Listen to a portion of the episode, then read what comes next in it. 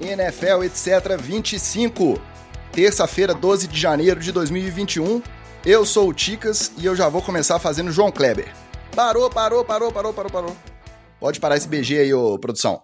Vitorino, qualquer vitoriazinha magrela dos Giants já fica com musiquinha pra cá, musiquinha pra lá. Hoje é minha vez.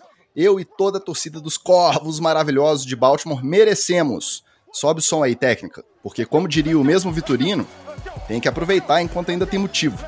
O negócio é curtir o momento. Semana que vem a gente não sabe se vai ter mais o que comemorar. Então vamos aproveitar. Registro aqui de uma vez um abraço para a galera do grupo Ravens Brasil no Telegram, e em especial para o Ícaro, que fez aquela famosa comemoração sacudindo o neném no ombro, enquanto acompanhava a interceptação decisiva do Marcus Peters que selou o jogo. Fica o disclaimer também que nenhuma criança foi ferida e todos passam bem. Mas, além da alegria deste que vos fala, da vitória maiúscula dos Ravens e da derrota bizarra dos Steelers. Alô, Arthur Crispim, alô, Vitinho. Hoje ainda tem visita no NFL, etc. Temos um convidado especialíssimo. Tudo bem que ele torce para uns times aí meio desnecessários, mas tirando isso, o cara é o cara. Nesse momento ele ainda tá ali no camarim, desfrutando das toalhas brancas e das frutas frescas colhidas à mão que o pessoal da nossa produção providenciou, mas daqui a pouco ele chega. Olha aí que beleza, episódio começando com energia lá em cima, eu confesso que eu ainda tô na ressaca dessa super rodada do cartão selvagem. Seis jogos de wildcard distribuídos pelo sábado e pelo domingo à tarde inteira e noite adentro. Um fim de semana daqueles para testar os namoros e os casamentos dos fãs da NFL, né, Wallace? Aqui em casa eu não tenho esse problema, porque como eu já disse aqui, a minha conja também é nossa produtora honorária, obviamente sem vencimentos. Tudo bem que ela torce pros Packers, mas ninguém é perfeito, fazer o quê? Você, Wallace, eu sei que ainda tem desculpa porque trabalha em outras coberturas e consegue assistir tudo junto sem a Carol brigar, né? Foi assim mesmo esse fim de semana? Conseguiu acompanhar tudo? Como que foi? Fala galera, etc. Realmente, é, esse final de semana é mais complicado, é, porque todos os jogos valem muito e você tem que ficar mais atento a todos os jogos.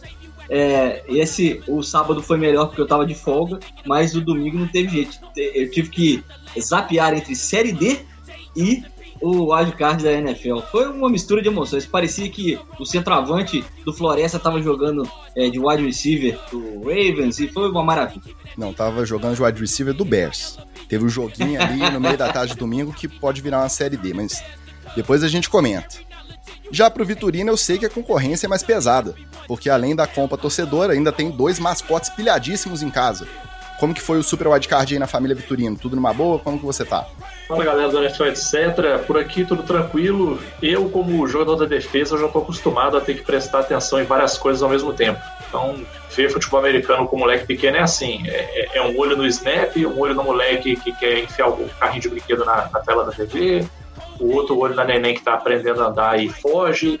Mas é assim mesmo, a gente vai fazendo todas as coberturas, eu e minha mulher, a gente vai revezando ali uma marcação man-to-man -man, ou zona, é, e aí eu acho que a marcação em zona funciona melhor. Eu cobri a zona em frente à TV ali, e ela e a minha sogra cobriram as outras zonas da casa e deu tudo certo. Eu falei do Ícaro ali, que comemorou sacudindo o neném. Eu lembro, confesso que eu lembrei de você com a Maluzinha, porque já tivemos momentos parecidos. Né? Opa, Lelei! Chegou a estrela do episódio o homem que veio para iluminar as trevas de nossa ignorância com a luz de sua sabedoria. Ô Vitorino, como que você tem mais intimidade? Eu vou deixar para sua conta aí a, apresentação oficial, manda ver. Bom, o nosso convidado, ele tem currículo pra caralho, né? O cara já foi head coach do Brasília Pilots, um dos times mais sangue no olho do futebol americano feminino. O cara é coordenador ofensivo do Tubarões do Cerrado, time simplesmente top 4 do futebol americano nacional. E, além de tudo, o cara já foi também coordenador ofensivo da seleção brasileira feminina. Então, assim, quando o cara abrir a boca para falar de futebol americano, infelizmente a gente tem que abaixar a orelha e ouvir o que ele tem para falar, mesmo sabendo que ele tem várias opiniões clubistas e enviesadas, como todo mundo aqui desse podcast. Por isso que ele é um convidado que se encaixa muito bem aqui e recebo com muito calor no coração, o cara que já alinhou do meu lado, foi um detesaço até perder o joelho, o meu queridíssimo Rafael Negreiros, vulgo Batata. Eu nunca tive uma apresentação tão absurda assim em toda a minha vida. Queria muito agradecer. Cara, esse é o melhor podcast de futebol americano, talvez da história do mundo. Não só, não só de conversa, assim, mas de todos, né, cara? Vocês não fazem ideia de quanto serviço doméstico vocês compartilham comigo aqui em casa. toda vez que eu vou lavar uma louça, toda vez que eu vou lavar uma roupa, fazer alguma coisa, tô ouvindo vocês aí. E, velho, bom demais, prazerzaço estar aqui, vamos nessa. Vamos nessa. E, e tem as opiniões clubistas, tem umas opiniões polêmicas também, né, Vitorino? Eu não acredito em tanking, mas depois a gente vai, vai poder fazer o escrutínio das opiniões mas, polêmicas de Rafael. Fazer uma cariação, vou fazer uma cariação aqui. Pode fazer aceito ficar como se fosse o antigo Rock Go que havia o Bola na Fogueira, não era esse Bola na programa? Isso, bola na Fogueira. Pode me colocar lá. Vamos fazer o Bola Oval na Fogueira. Enfim, seja muito bem-vindo, Coach Negreiros, que a gente vai chamar de Batata, porque é mais prático, obviamente. Desde já, a família NFL etc. agradece demais a sua presença. Mas como você bem sabe, o negócio aqui é etc. Então, apesar de todo o seu conhecimento técnico, tático, físico, filosófico, não se acanhe, pode descer o malho, que o nosso lance é esse mesmo: é treta, polêmica, fofoca e vamos que vamos. Claro, o episódio de hoje, no nosso primeiro bloco, o Headlines, vai trazer tudo sobre os jogos do final de semana, com direito a Covid, vingança, dancinha, tudo mais que tiver direito. E na sequência, como não podia deixar de ser, teremos também os já tradicionais Treta na TL e TD ou Fumble. Vamos começar direto falando do jogo que seria o horário do Sunday Night, o Browns 48-37 Steelers. Por quê? A gente comentou no episódio da semana passada a Covid causando estrago lá nos Browns. O time permaneceu como único foco do que podia ser considerado um surto, hum, justamente nessa semana de preparação para o primeiro jogo de playoff em 18 anos dos Browns. Não chegavam desde 2002. Nessa, eles perderam o técnico para o jogo, vários técnicos de posição e também alguns jogadores importantes. Praticamente não treinaram durante a semana, mas quem esperava que eles seriam presa fácil se deparou com um placar de 28 a 0 já no primeiro quarto. Pittsburgh ainda tentou reagir, mas não teve jeito. No final, 48 a 37 para os Browns. Podemos afirmar que nessa primeira fase do, do playoff, depois de uma temporada regular cheia, o descanso e a recuperação dos jogadores pode ser mais importante do que os treinos em si, Batata? Como você enxergou essa vitória surpreendente dos Browns, é, contando, claro, com essas circunstâncias atípicas aí do jogo? Cara, primeiro sobre essa questão do descanso, eu penso assim, eu não acho que seja uma questão muito linear, assim, tipo, descanso é igual a vitória, ou, sei lá, treino é igual a vitória, eu acho que depende um pouco de vários fatores, inclusive a metodologia do técnico. Então, por exemplo, o Patriots foi um time que aconteceu algo parecido, né? O Patriots em duas semanas treinou acho que três vezes, acho que para jogar com Broncos na época. E aí chegou lá e tomou uma surra é, surreal, assim. O time do Broncos nem é tudo isso, né? É, e aí você tem o outro lado disso também, que acho que o Titans, se eu não me engano, para jogar com o próprio Bills, é, teve esse mesmo caso que aconteceu com o Browns e, sei lá, treinou nenhuma vez ou uma vez e chegou lá e ganhou o jogo sonoramente. A mesma coisa acontecendo com o Browns aqui. Eu não sei muito bem se, se tem a ver com essa questão do descanso. Talvez, velho, assim, a instalação do gameplay, né? Porque os treinos da semana do jogo eles servem no geral para isso, né? Para você afinar o que, que você vai fazer durante o jogo, taticamente, poder estudar o seu adversário e tal. E aí, obviamente, você tem alguns treinos só para fixar em campo o que você quer fazer taticamente. Isso não foi possível, né? Eles só tiveram um treino, então eu não sei se esse treino único que eles tiveram foi bom o suficiente para eles conseguirem é, instalar tudo que eles precisavam. E de toda forma, o que eu acho que aconteceu no jogo é que o Browns estava motivado num grau muito diferente, né? Sim, o Steelers, infelizmente, é um time que dá arma para os outros, né? A gente tem que falar isso aqui. Esse negócio de falar merda, por mais que seja parte do show business, né, da NFL, é, no fim do dia os caras são todos profissionais, sacou? Então, velho, um profissional de futebol americano para se inflamar e querer amassar o outro time não é muito difícil. Basta você falar que o Browns é o Browns. Tipo, eu não conheço ninguém lá, o time é isso aí, meu irmão. O time é isso aí que a gente vê há 50 anos. E eu acho que, de certa forma, isso impactou muito o, o psicológico da galera. E o Browns pôde fazer o jogo que sempre soube. Isso eu achei interessante também. O Browns ele não precisou sair da zona de conforto, apesar dos pesares, né? De ter perdido alguns jogadores, de estar é, tá sem o head coach e tal. E, enfim, eles conseguiram jogar o que eles sempre souberam, correram bem com a bola, conseguiram passar no play action, enfim. E, por último, velho, tem que falar o seguinte: eu já vi isso acontecer ao vivo, e aconteceu inclusive comigo, do tipo, sei lá, do nada você olha pro jogo assim, passou cinco minutos de jogo você está perdendo de quatro posses. Isso é uma realidade, isso acontece. É tipo um Brasil Alemanha, assim, onde você apaga e acaba tudo, e o outro time vai. Entendeu? Pô, você toma, você toma um TD no primeiro snap do jogo, a coisa seja. E o snap nem é seu, essa é a pior parte. O snap não é nem do adversário, não é nem o ataque dele que tá jogando. o time já fica pô, naquele ânimo meio mais ou menos, entendeu? E aí o outro time vem naquele pique de querer te amassar, e aí a coisa vira uma bola de neve eterna. Tanto que o jogo chegou uma hora e ficou atravancado, né? Chegou uma hora que o Browns não, não foi capaz de produzir nada e o Steelers deu encostado. Ainda assim, o jogo estava sempre por duas posses. É, realmente, acho que o Steelers é um time que morreu durante a temporada e o Browns, velho, se motivou de uma maneira inacreditável. Aproveitar que o Batata falou aí do, desse snap, primeiro snap, é algo inacreditável, né? O Marquis Ponce, que é um All-Pro, um cara que vai para o Hall da Fama, certamente consegue encobrir um cara que tem 682 metros, que é o Big Ben. A, a bola, ela, ela cai a feição pro Big Ben ou pro Conner pegarem, os dois ficam indecisos, tropeçam na bola e quem cai em cima dela na endzone é o cara do Browns. Ou seja, a partir daí, o Browns já fala assim, opa, é nós. E os Steelers falam, fudeu, não é dia hoje.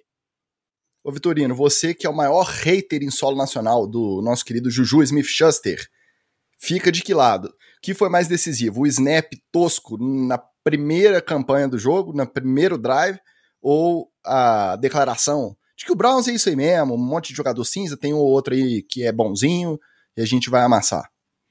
Cara, não tem muita escapatória. Quando você é, começa a fazer esse tipo de provocação com o adversário, é, é, é, você fazer um meio de ir no poker all-in. Você vai all-in no poker. Se você ganhar, você ganha pra caralho. Então, se o Juju tivesse feito um jogo porra, fenomenal, tivesse deitado o corner na porrada, cara, ninguém ia segurar ele, porque ele ia ficar numa hype enlouquecida. Só que é all-in.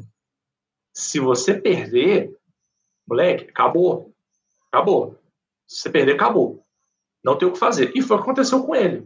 Aí não adianta, eu sei até que a, tá rolando esse, tá circulando esse meme aí, né? Aquela fotinho do, do, do Big Ben sentado, com o Juju em pé, o cara meio de cu, mas é, é, a situação não era aquela, né? Ali o Big Ben estava mais chateado por causa do Pounce do que por causa do Juju. Mas o que acaba acontecendo é aquela situação ali. Você fica com cara de cu perante os seus companheiros. Porque, tipo assim, beleza, você ficou botando pilha nos caras lá, os caras vieram, passaram o sarrafo na gente aqui, e agora? Porque não é só o Juju que fica mal, é o time inteiro. Ninguém vai zoar só o Juju. Vão zoar o time inteiro e vão zoar o Juju também. Aí o cara que está treinando sério, que respeitou o adversário, que não ficou entrando em pilha, ele paga o preço também. A gente aqui gosta muito das narrativas, né? A narrativa em si do jogo, com todos os problemas do Browns, sem ganhar na casa dos Steelers também desde sei lá quando. 18 anos sem playoff. Chegar e amassar desse jeito, 28 a 0 no primeiro quarto, deu aquela cara de que, tipo assim, tá resolvido. Depois vai ficar pode até ficar parelho, mas, mas tá resolvido. Então a narrativa foi muito legal. Agora, levanta uma série de outras perguntas em relação ao futuro dos Steelers. Futuro do Big Ben. Lançou para mais de 500 jardas, mas também correndo atrás desse jeito precisava. E mesmo assim, muita decisão ruim, muito passe ruim mesmo. Eu vou pedir pro Wallace começar. Futuro dos Steelers na NFC Norte, futuro do, do Big Ben e depois todo mundo comenta. É, eu acho difícil o Big Ben não querer voltar na próxima temporada, porque ele não vai querer terminar uma carreira de tanto sucesso desse jeito, né? Mas isso pode ser prejudicial para os Steelers, porque é, um cara como ele, que conseguiu cinco interceptações, ele encheu a mão de interceptações na secundária reserva do Browns. É, vou lembrar que os caras que mais foram prejudicados estavam é, é, do outro lado, o Browns. Eu falei aqui no outro na NFL, etc., que ia ser o mesmo jogo da última rodada, só que com o Browns é, reserva e o, o Pittsburgh titular. É, então, o Big Ben já não cuida bem da bola, a gente já falou isso aqui outras vezes. É um cara que veio durante os anos é, se especializando em ser interceptado também. Não chega a ser um Eli Man, mas é, realmente. Olha o respeito aí, olha o respeito. Vamos manter o nível do programa, hein?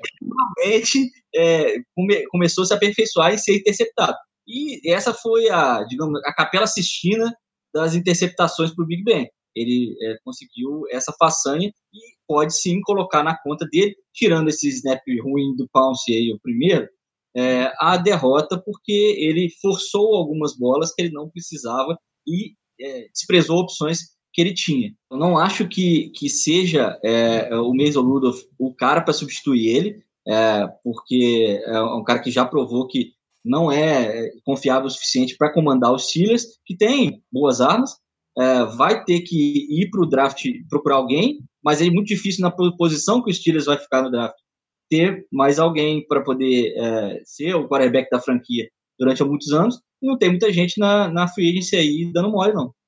O Batata, seu olhar sobre o técnico, tem muita gente queimando o Mike Tomlin também, por não ter, não só por, pelo campo e bola, por tática em si, mas também pela condução do vestiário, o lance do Juju, toda a administração dessa parte. Como que você enxerga o trabalho do Mike Tomlin desse ano?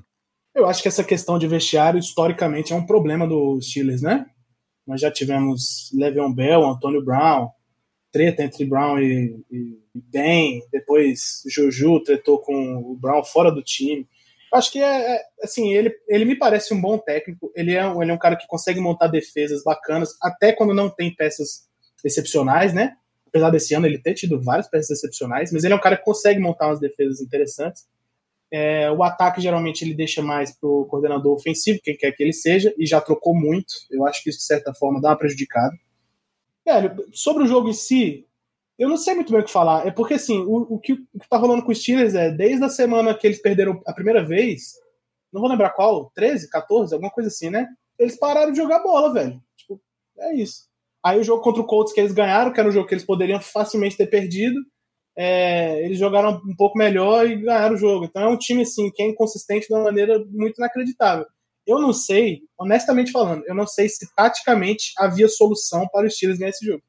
Pensando assim nessa parte de jogo mesmo, ah, poderia ter corrido mais. Acho que não, né? Até pelo jeito que vocês mesmos falaram, pelo jeito que o jogo se desenvolveu desde o primeiro snap, era complicado essa coisa de controlar relógio, controlar, enfim, a posse de bola. Eles tinham que tentar pontuar o máximo possível. E aí, é, que o James também não tá 100%, né? O primeiro vai A OL do Steelers deu uma decaída com relação ao run block, né? Eles começaram a, a não sei bem por qual motivo, mas eles já não estão, eles não, não, enfim, em algum momento eles perderam essa, essa vontade assim de bloquear, de amassar os caras, acho que eles, enfim, se perderam nisso aí. O, o, o quesito de running backs foi um problema e esse coordenador ofensivo dos Steelers, ele claramente é um cara que ele é pass first, né, que a gente chama. Ele é um cara que está preocupado em passar a bola por ar. O jogo terrestre é um complemento. Quando, na verdade, na maioria dos times é exatamente o contrário, né? Não tem problema. Tipo, essa é uma, essa é uma, é uma lógica que o coordenador ofensivo pode usar. Mas, falando na boa mesmo, acho que taticamente não sei se havia algo que pudesse ser feito ali, não. Acho que, acho que o Brown jogou muito bem. Acho que o Brown jogou com muita vontade. E o Steelers foi dominado na parte tática por completo, tirando no momento lá que o Browns emperrou, que aquele lá o Steelers começou a jogar legal, tá? encaixou algumas blitz. É, e aí depois o Browns achou de novo o caminho das pedras e matou o jogo. Só para falar do Mike Tomlin, eu acho que ele é melhor ator no, no na série House do que em, em treinando. Vitorino, para a próxima temporada, você voltaria com Mike Tomlin e Big Ben, com um dos dois, com nenhum dos dois? E quando Cara... fica os, os Steelers já são a quarta força? Já podemos falar a quarta força? Não, cara, eu, eu acho que a, a, tá bem que uma mentalidade de, de campeonato brasileiro querer botar é, a temporada na conta do Mike Tomlin. Assim. Não é só o Mike Tomlin, entendeu? Ah, vamos trocar o técnico aí. Aí, beleza, você vai trazer quem? Quem que é um cara que justificaria você falar assim, eu tô tirando o Mike Tomlin para botar esse cara? Entendeu? Porque provavelmente, se você for tirar ele, você vai acabar trazendo um cara que é igual a ele, que eu já acho difícil, ou pior. Então, assim, não faz sentido, entendeu? Não faz sentido nenhum. É, eu não acho que a questão aí é o Mike Tomlin. Eu acho que a questão é mais o ciclo, entendeu? É, é o ciclo do Big Bang, em que pé que tá. É, eu sei que não é, eu sei que taticamente não é assim que funciona, mas eu acho que tem um, um problema de identidade ali também. É, tem muita gente que acha que o Juju é um, é um wide 1. E eu, particularmente, eu não acho que o Juju tem condição de ser wide 1, talvez no Jets, assim. Mas eu não acho que o Juju seja um wide 1. Eu acho que o Juju é um bom wide 2. E aí eu acho que os Steelers precisariam ter um wide 1, um cara um pouco mais centrado, um cara um pouco mais confiável, um cara um pouco mais bola de segurança, assim, entendeu? É, em relação aos runnings, é, eles, eu acho que tem, tem, tem boas chances aí. Eu acho que o Conner ainda tem bastante gás, apesar que eu não sei como é que ele vai ficar com esse lance das lesões. Então, eu não acho que seja um problema do Mike Tomlin. Para mim, é um problema de ciclo e de rearranjar algumas peças. E a gente tem que lembrar também que, é, principalmente na NFL, você ir muito bem num ano não é garantia de que você vai tão bem no próximo ano. Né? A gente já viu isso acontecer aí várias vezes. Várias vezes. Então, não dá também para ficar entrando nessa hype que todo mundo quer entrar de cara, essa divisão aí agora é, é cabulosa, porque é, é, é, Lamar Jackson, é Burrow voltando, é Mayfield. Vamos dar uma segurada. Vamos deixar acabar esse ano, ok. Aí pro ano que vem tem um monte de cis. Tem, tem se, se não, né? Mas como que o Burrow vai voltar? Ele vai recuperar legal da lesão ou ele vai ser um RG3, por exemplo? É, no próprio caso do Lamar Jackson, Lamar Jackson acho que talvez nem tanto, mas no caso do Mayfield também. É, isso que a gente está vendo agora no final do ano é uma ascendente, é uma crescente, e aí no ano que vem ele, caralho, vai, ah, porra, alucinante, ou não? Ou no ano que vem ele vai ser aquele Mayfield que a gente já conheceu do ano passado. Então, é, para mim, não é muito por aí, não. Eu acho que a galera tem que dar uma segurada aí nessa empolgação o Mayfield sem público pôde ficar menos preocupado com a casa, o lugar que ele mora lá nos Estados Unidos, então ele deu para poder se preocupar mais com o jogo.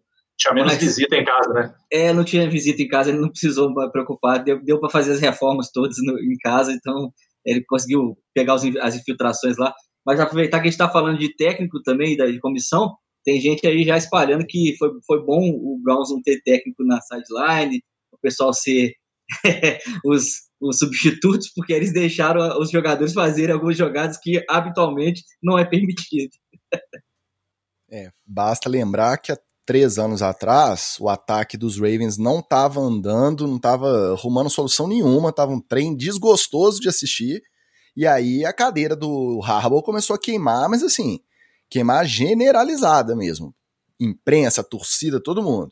Aí decidiram manter o cara no cargo, passou um ano, ele teve aquela mudança do Flaco pro Lamar, mudando a cara do ataque no, no meio da temporada, e aí se solidificou e agora ele é o cara que vai tirar satisfação do time adversário dançando na logo antes do jogo começar. Então, assim. Agora vamos combinar que mudar do Flaco pro Lamar é, é, é, é muito mais direto, é muito mais tranquilo. Né? Só puxando o gancho do que o Vitorino falou, é, essa coisa que aconteceu no Ravens, exatamente puxa um, É exatamente isso aí que ele. Velho, não é trocar o coach, é você trocar tudo. Então o que, que ele fez? Ele, o head coach, obviamente, tá mantido, né? Mas ele trocou o quarterback. E aí, ele não só trocou o quarterback, como ele trocou o coordenador ofensivo, ele trocou é, recebedores, ele trocou o OL, e ele arrumou o time para jogar em função de um estilo completamente novo. Tanto que o Lamar Jackson é o titular e o reserva é um cara que joga igual o Lamar Jackson e o reserva do reserva é um cara que joga igual o Lamar Jackson também. Então, tipo, você vê que os caras, eles. eles o John Harbaugh fez um trabalho excelente nisso aí. Nós não estamos nem falando de resultado, playoff, nem nada. Mas nessa parada de remontar uma cultura, especialmente no ataque, que é, obviamente, quem pontua, é, ele fez um trabalho excelente, velho.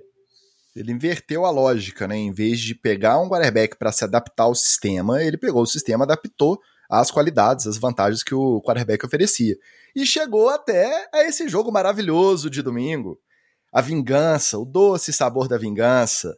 O Ravens e os Titans são ex-rivais de divisão antes da expansão, né, antes de 2002. Foi um período curto, uma vez que os Ravens entraram em 95, mas tudo se acirrou ainda mais depois do jogo da temporada regular, em que a gente até comentou aqui, antes do jogo, os jogadores do Titans, o jogo era em Baltimore, é, fizeram uma reuniãozinha, uma oração, aquele um, dois, três, vamos, Titans, em cima do logo do Baltimore. John Harbaugh foi tirar satisfação só que a vingança veio a galope.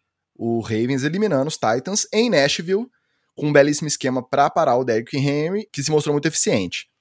Eu fiz a dancinha do Sai Zica, apesar de achar que essa narrativa de ah, Lamar não ganha jogo de playoff, porra, o cara, nos dois anos que ele teve a oportunidade de jogar, ele chegou, perdeu no primeiro, claro, o cara tem 24 anos, mas não custa fazer um Sai Zica, né? Então eu fiz a minha parte aqui, e de qualquer forma, é bom tirar isso da frente. O Lamar lembrou os velhos tempos de MVP da temporada passada e a defesa compareceu. O que, que você achou que foi mais decisivo, Vitorino? Bom, primeiro, é, eu acho que a galera tá uma a hype errada de ficar fazendo essa, essa crítica ao Lamar de ah, o cara não ganha jogo de playoff. Para mim, isso é, isso é não entender a lógica básica da NFL. Né? Você tem 32 times. A maioria deles não vai para o playoff o cara consegue ir pro playoff, aí ele não ganha, aí você fica criticando ele, o cara chegou no playoff, ué. ele já tá melhor que a maioria. Ah, ele não consegue ganhar jogo de playoff. Ah, o cara tá há 10 anos na NFL e nunca ganhou um jogo de playoff. Não, pô, o cara foi duas vezes. Então, relaxa aí, né? Você não tem nem tempo para ter uma zica, uma tradição criada, tradição de dois anos. Pô. Ah, mas Me ajuda eu, aí. Eu fiz a minha dancinha porque não custa, não, né? Você tá certo, você tá certo. Tem que zicar, tem que fazer a dança do sai zica mesmo. Mas é, eu acho que a galera fica querendo é, criar tradição que não existe. Né? É, sobre a, a, a, pergunta que você me fez aí, se foi do Lamar da defesa, cara, é, eu sou obrigado a dizer, para mim, assim, eu acho que foi mais da defesa por uma questão muito simples. É, esse jogo se tratava de parar o Derrick Henry. É, é, era, uma, era, uma, era uma parte muito importante do serviço que tinha que ser feito. Não era só isso, né? Mas o serviço, talvez assim, a prioridade um da defesa era conseguir anular ele. Porque quando você anula ele, não é só que ele para de produzir, mas você tira também o resto do time da zona de conforto. Porque enquanto ele está correndo para caralho e está ganhando down, tá todo mundo de boa o ataque está avançando, então o ataque está de boa, a defesa está sentadinha na sideline sossegada e não está tendo que entrar em campo toda hora, está de boa também. Então, quando você tem essa, essa dinâmica de o ataque está produzindo via terrestre, é, isso é bom para todo mundo. Você está comendo relógio, você está cansando a defesa adversária, você está descansando a sua defesa, e o Derrick Henry, obviamente, ajuda para caralho a fazer isso. Então, eles conseguiram cumprir a prioridade 1, que era parar o Derrick Henry. A partir daí, fica mais fácil o jogo.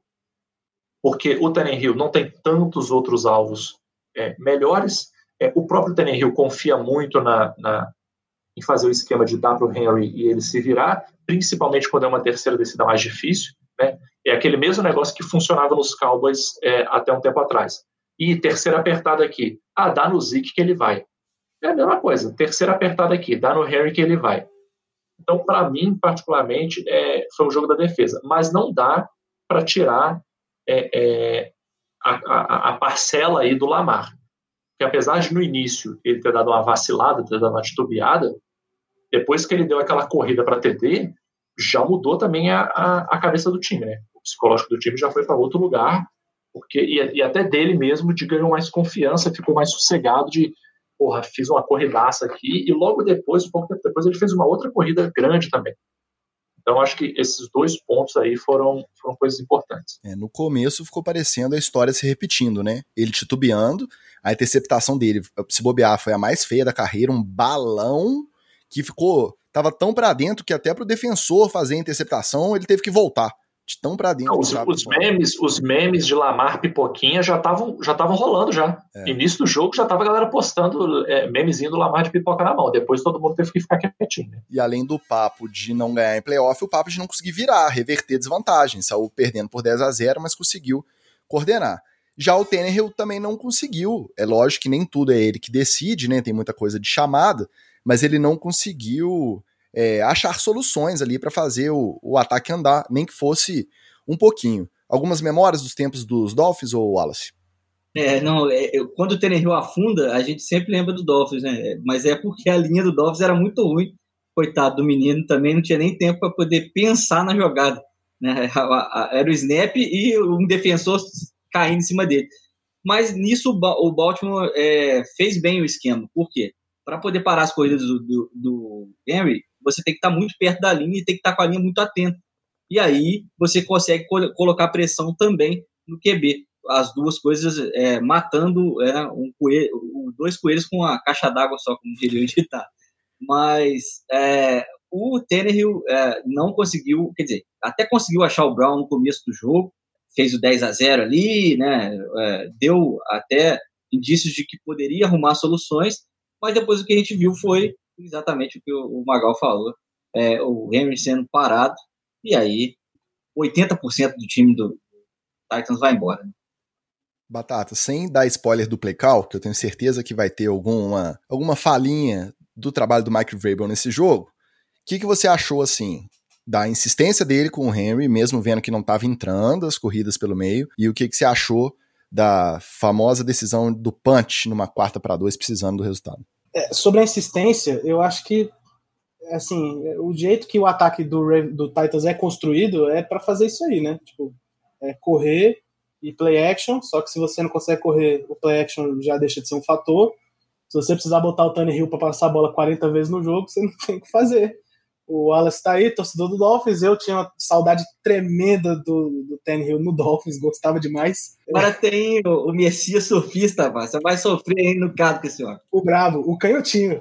É. E aí, velho, o, eu acho que assim, de fato, essa questão da insistência na corrida, o, o, que me incomodou um pouco não foi exatamente a corrida, mas eu acho que, eu acho que o Titans podia ter buscado andar por terra de outras formas, velho. Tipo, você não precisa ficar entregando a bola o tempo inteiro na mão do seu running back, mandando ele correr no meio com poucas variações de bloqueios. Então é power, é eyes, side zone. Você podia ter feito algumas outras coisas, podia ter explorado de outras maneiras esse mesmo aspecto do jogo, que é esse ground and pound que, honestamente falando, é infernal de defender. Tanto quanto tanto enquanto jogador, tanto enquanto técnico. Batata, deixa eu só cortar um pouquinho o raciocínio. É, dá, dá para, por exemplo, o, os caras do Titans virarem do, do avesso, por exemplo, no playoff? É, eu não digo desistir do Derrick Henry, mas fazer jogada dinâmica na linha ali, por exemplo, como faz o Green Bay, para poder facilitar as corridas, é, trocando left tackle com right tackle é, na hora do bloqueio e tal, ou é, é muito difícil de um time conseguir fazer isso para um jogo específico de playoff. O Titans mesmo durante a temporada chegou a usar o, o Henry em screen, em passe curto lateral, não sei se é, eu não sei dizer assim exatamente, teve um momento que mudou, mas eu acho que essa temporada mesmo eles, eles tiveram variantes. É exatamente isso. A, é, questão para mim é essa. Eu acho que eles podiam ter feito a coisa de outra forma com o mesmo boneco, sacou? Da, enfim, o screenzinho ali, os caras vai, lidera os bloqueios, os gordão correndo, batendo em corner. É sempre uma alegria, pô, ele batendo em corner, entendeu? Tipo assim, é, tem que ser nesse esquema. Quanto a, a essa questão de, de movimentação na linha, eu acho, e aí foi do pouco que eu observei do jogo, eu acho que o Ravens impossibilitou isso. Porque é o seguinte, se o Ravens, ele, a maioria das jogadas que eu vi do Ravens, eles estavam com muita gente na posicionada em cima da linha de scrimmage. Não estava com muito DL, mas estava com muita gente em cima da linha de scrimmage. Isso aí meio que os caras ocupando já gaps naturais, isso deixa meio que difícil para você deslocar um, um OL para outro lugar. Porque aí a diferença que existe da NFL para o Brasil é o seguinte: aqui na NFL, se você deixar um DL desbloqueado, ele chega. Assim, tipo, não, é, não, é, não importa a corrida, se o cara ficar desbloqueado, ele vai chegar, porque o cara, velho, ele pesa 110 quilos com 12% de gordura e corre 4,5 no 40 jardas, entendeu? E aí eu acho que exatamente por conta dessa dificuldade tática que o Ravens impôs ao Titans, o jogo do Titans não, não conseguiu se desenvolver. Ainda assim, eu acho que você vai para um playoff, você não pode ir com um game plan engessado do jeito que parecia que estava do Titans, né? Isso, é, isso para mim é, é um fato. Ou seja, a vitória não tem nada a ver com o Lamar, tá? É a defesa do, do Ravens que ganhou, viu, Tico? Você enfia a viola no sangue, esse menino não tá fazendo nada. É, come... É porque a pergunta foi específica, a pergunta foi específica. Eu comecei eu, eu a torcer pro Ravens por causa da defesa, não foi por causa do, do Joe Flacco. Tudo bem que ele arrumou uns milagres na época dele, mas eu comecei a torcer por conta de Ed Reed, Ray Lewis, de Terrell assim, assim como eu sou torcedor do Giants, porque eu sou esposa do Eli Manning, o Ticas torce pro Ravens porque ele é esposa do Ray Lewis. É isso. Não, não tá errado. Quando eu comecei a torcer pro Patriots, o jogador que eu mais gostava não era o Brady nem o Gronk, era o Vince Wilfork. E aí eu era DT ainda, então, tipo, eu rolava identificação irada com um maluco gordaço. Bem que ele, pô, ele tinha, sei lá, 150 quilos, o cara era muito mais pesado que eu, mas eu achava irado demais ele. Enfim, e aí, é, só respondendo o Alice, não é, não é tirando o Lamar Jackson, é só que a pergunta foi sobre a defesa. Eu, particularmente, acho que o Lamar Jackson começou mal mesmo. A interceptação que ele soltou foi por conta de pressão. Ele tem esse problema. Tanto que vocês vão ver a interceptação lá na hora que mostra a câmera do QB. Tem um cara que é um free rusher nele assim. Então o cara, velho, tava tipo, ávido. E aí o Lamar Jackson é, errou no ponto do passe, que era um ponto que ou ele deveria se livrar da bola, ou jogar num ponto que só o, o recebedor dele consiga. E aí ele errou. É um problema de footwork que ele tem, enfim. É, pode ser corrigido, né? Mas ainda não foi. Quanto à decisão do, do Vrabel, velho, assim, disparado, o time que mais me decepcionou de atuação é, nos playoffs foi o Titans. Não porque perdeu, mas porque o Vrabel não é esse cara. Tipo, o Vrabel não é um, não é um, um, técnico covarde, sacou? Na NFL a gente tem alguns caras que são meio covardes, assim, que eles, que tipo, eles estão, eles abrem uma vantagem e aí eles começam a segurar placar, uma coisa meio Celso Roth, assim. E aí no, na NFL, velho, é, é, rola isso, sacou? Mas o Vrabel não é um deles. O Vrabel, inclusive, é um cara que tende a tomar decisões ousadas. Assim, sacou? Ele é balanceado, mas ele de vez em quando ele toma decisão impopular para fazer um, algo acontecer em campo. E nesse jogo eu achei que ele foi conservador ao extremo. Por um punch da linha de 40, aquilo ali me doeu o olho, cara. E o pior é que o punch andou 20 jardas. Realmente, realmente, será que não vale a pena você tentar uma quarta descida ali para manter o seu ataque em campo? E, tipo, se você falhar, só vai custar 20 jardas de diferença do que, que você acabou de arrumar. Não é possível. Ainda mais porque naquela altura do campeonato, 20 jardas o Ravens andaria com alguma facilidade. Então por que não tentar, entendeu? E aquilo ali foi uma coisa que eu não entendi.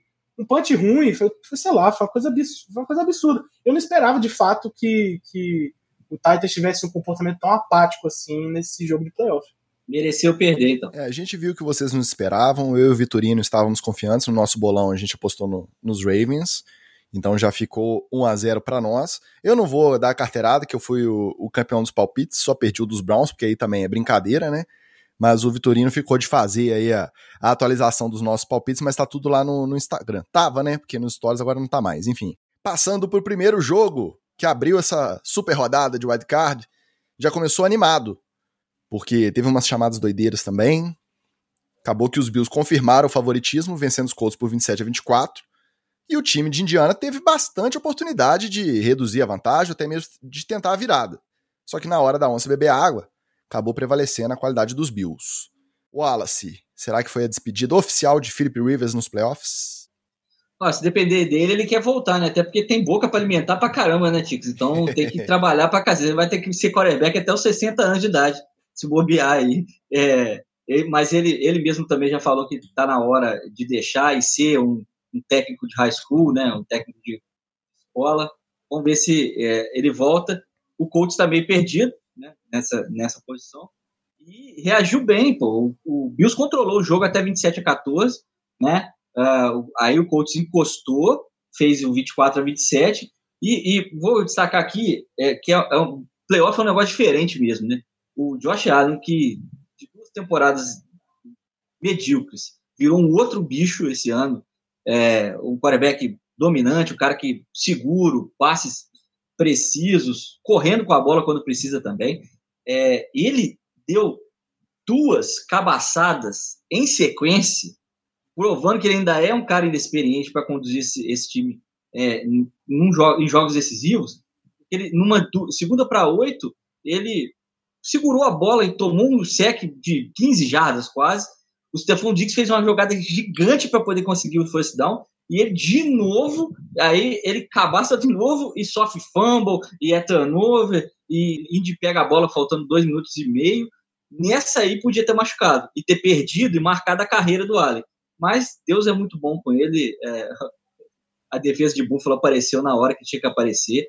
É, embora o time vá um pouquinho mais baleado para esse segundo round, né, para esse divisional, Acho que é, o Bills chega para ser contender. Vou mandar um abraço aqui para o meu querido e saudoso Micah Hyde, que fez a interceptação final. Saudade do meu Dolphins. Ah, imagina ele, Fitzpatrick de um lado, Hyde do outro. Ah, meu Deus, dá saudade. Mas chegou até essa Hail Mary o Indy vivo até o final, por conta de uma chamadinha safada da arbitragem trocou um fumble por um é... Até agora não teve ninguém que conseguiu me convencer do que, que com imagem mais imagem ali não tinha desafio, tava dentro do two minute warning. Os Bills foram malandros, pediram tempo. Aí os juízes foram obrigados a, a revisar, né? Naquelas assim, pô, já pediu tempo, parou, vamos, vamos ver ali. Play, né? Cara, ô Batata, o que, que você achou dessa jogada? Porque para mim não tinha como os caras verem dar o by contact ali, sem, não, não verem que ele tava sem o joelho no chão quando ele perdeu a bola é, que quando ele estava com o joelho no chão não tinha sido tocado. Para mim estava muito claro. Para você estava também? Para mim estava também, foi fumble. Eu estava vendo a transmissão da, do Game Pass, né, transmissão americana, e o, o, cara da arbitragem lá falou também que era fumble. Tipo, todo mundo que estava na transmissão falou, isso aí é fumble. Só que, a, só que o bicho falou o seguinte, eu acho que isso não vai voltar porque os caras vão ficar na dúvida tipo, exatamente no limiar entre o jogador estar levantando e o cara estar socando a bola. E aí, como não havia o que os caras chamam de, de evidência clara, né? Eles tiveram que manter a chamada. Eu, o que me impressionou mais disso não foi nem a chamada errada, foi o fato de que os caras gastaram timeout, eles pediram timeout e a arbitragem aceitou o timeout para revisar a jogada. Eles não iam revisar a jogada sem timeout. E aí, simplesmente porque o, o, o Bills pediu a, chama, a timeout lá, os caras revisaram. Isso eu não entendi de maneira nenhuma. Assim, eu, eu realmente eu não, não, não me liguei se funciona assim, se o fato de você gastar um timeout quer dizer que a arbitragem tem que olhar a sua jogada. Isso aí ficou muito não claro para mim. É, apesar de eu não concordar com a chamada em si, eu meio que entendi por que, a arbitragem tomou aquela decisão. Realmente, o, o clear shot ali não tem é, da filmagem, né? Tirando que tem, esse, tem esse, esse, essa questão aí dos caras não poderem desafiar. Agora, perdeu por causa disso? Eu, particularmente, acho que não. Acho, que, acho que o Frank Reich ele se enrolou pesado aí no jogo em, em diversos momentos. Ah, não. O que eu acho que só não ganhou mais repercussão essa jogada porque justamente eles não conseguiram concluir o ataque virar o jogo. Porque se Índia ganha dos Bills, se a Hail Mary é bem sucedida e eles iam ficar revisando isso aí, a gente só ia estar tá falando disso hoje, né, Vitorino? É, eu vou ser sincero, eu até achei que tava dar uma conta de sim. Eu, quando eu tava vendo o jogo, eu fiquei com muita dúvida, pra ser sincero. É, mas é, o Wallace me alertou que parecia que não foi um tapa só que ele deu. Que ele, ele meio que começou a fazer o contato e levantou a mão, foi um meio que um avião aterrizando assim, sabe? Ele bateu a mão e bateu de novo. E estava todo mundo olhando essa segunda batida. E que nessa primeira, é, é, o joelho dele ainda estava no chão. Só que, assim, na transmissão, é, não deu para ver. Eu até tentei olhar uns replays do jogo depois, mas não, não ficou claro assim. E aí foi aquele negócio, né? Como não estava claro, eles não iam voltar. Mas, como a gente sempre fala aqui, você não pode pegar uma jogada e falar assim, ah, aí, ó, perdeu por causa disso. Não. Todo three and out que você levou contribuiu para você perder. Todo passe que foi dropado contribuiu para você perder. Toda vez que a defesa não conseguiu fazer pressão e tomou o first down, contribuiu para você perder. Então você não pode vir lá, ah, o, kicker errou o chute, ah, aí, ó, perdeu por causa do kicker. Não, você não perdeu por causa do kicker. Por sua causa, você ficou dependendo do kicker, que é um ser humano e que pode errar. Né? Até o nosso queridão aí, é, queridão do Batata por muitos anos, querido Goskowski, nunca errou, deu para errar esse ano. Então, assim, é, o próprio Vinatieri, antes de aposentar, estava dando umas erradinhas aqui e ali também, menos que o Goskowski, mas estava dando essas erradinhas ali também. Então, eu acho que não, não discordo um pouco dessa, dessa vibe que a galera vai. Cara, mas se ficar só nessa base do bom senso aí, não tem NFL, etc. Tem que ter polêmica, tem que ter treta. A gente vai falar que foi por causa disso, que ganhou, que perdeu. Senão a gente tá fazendo o que aqui? O Brown só ganhou por causa da dancinha do Juju. É, é exatamente. É isso aí. Por causa da dancinha do Titans no, no símbolo do Ravens. É isso aí, pô. Essa coisa de falar de tático o tempo todo é chatão, pô. Eu tô aqui é pra emocionar, pô, falar besteira, é isso aí mesmo. Nada como a vingança para motivar uma pessoa. A gente sabe disso desde a sétima série. É você, pilha, você pilha qualquer um com uma vingança, com ia lá, eu não deixava. Ah, sua mãe o quê? Ih, pronto. Então, assim, a gente é treinado a cair na pilha desde pequeno. Então, a, a dancinha do Juju contribuiu? Contribuiu. Ficar fazendo dancinha em cima do louco contribuiu? Contribuiu, porque a, a, aquela alma de sétima série, aquele menino de sétima série, ele volta. Ele volta na cabeça do cara. Fala, é, vai ver só então, filho da puta. Aí pronto. Só que agora o cara tem a técnica de um jogador da NFL. Então ele consegue arrancar vértebras de você, ele consegue desfacelar os seus ligamentos, entendeu? Esse é o risco que o cara corre. Gente, a vingança, ela é tão atrativa que até quem não torce para Baltimore, quando viu o Marcos Pires interceptando, indo pro logo e pisoteando com a bola que ele interceptou na mão, todo mundo achou maneiro, cara. Todo mundo. Todo mundo tem esse quê de malvado dentro de si, né? Menos eu, porque eu sou um cara da paz. No confronto da NFC Oeste, NFC Oeste, NFC Oeste, eu vou variando a pronúncia, vocês já, já conhecem, né? O time de Los Angeles levou a melhor, vencendo por 30 a 20 o time de Seattle. Obviamente, mais um, uma estrelinha aqui no meu bolão. Ao contrário dos três amigos que estão aqui comigo no podcast, eu fui o único que acertou esse palpite, porque com a defesa dos Rams não se brinca, meus amigos. Isso prova, Batata, que eu sou quem mais entende de futebol americano nesse podcast? Se defende aí. Prova? Não, não, vou me defender aqui. Contra fatos não é argumento, só isso. O que, que você achou do jogo? Você que é um cara ligado em defesa, uma atuação de gala também, com Aaron Donald até ficando fora um tempo por conta de, de contusão, voltando no final. Jalen Ramsey, aquele cara que parece que tá quadruplicado em campo, onde você vê a possibilidade do passe, parece que ele já tá perto, tá marcando. O que, que você achou do jogo? Cara, eu achei, eu honestamente o que eu esperava para essa partida, vocês viram que eu, marquei o Seahawks para ganhar o jogo, né? Eu achei que o fato do Rams ter entrado com um QB reserva e do Seahawks ter começado a jogar melhor, a defesa do Seahawks ter começado a jogar melhor para os playoffs, eu achei que isso faria do Seahawks um favorito, claro. A questão é que o que eu não esperava é que o ataque do Seahawks fosse ficar completamente inoperante. A defesa do Rams é boa, isso aí eu não tô tirando. Obviamente os caras são fora do normal, né?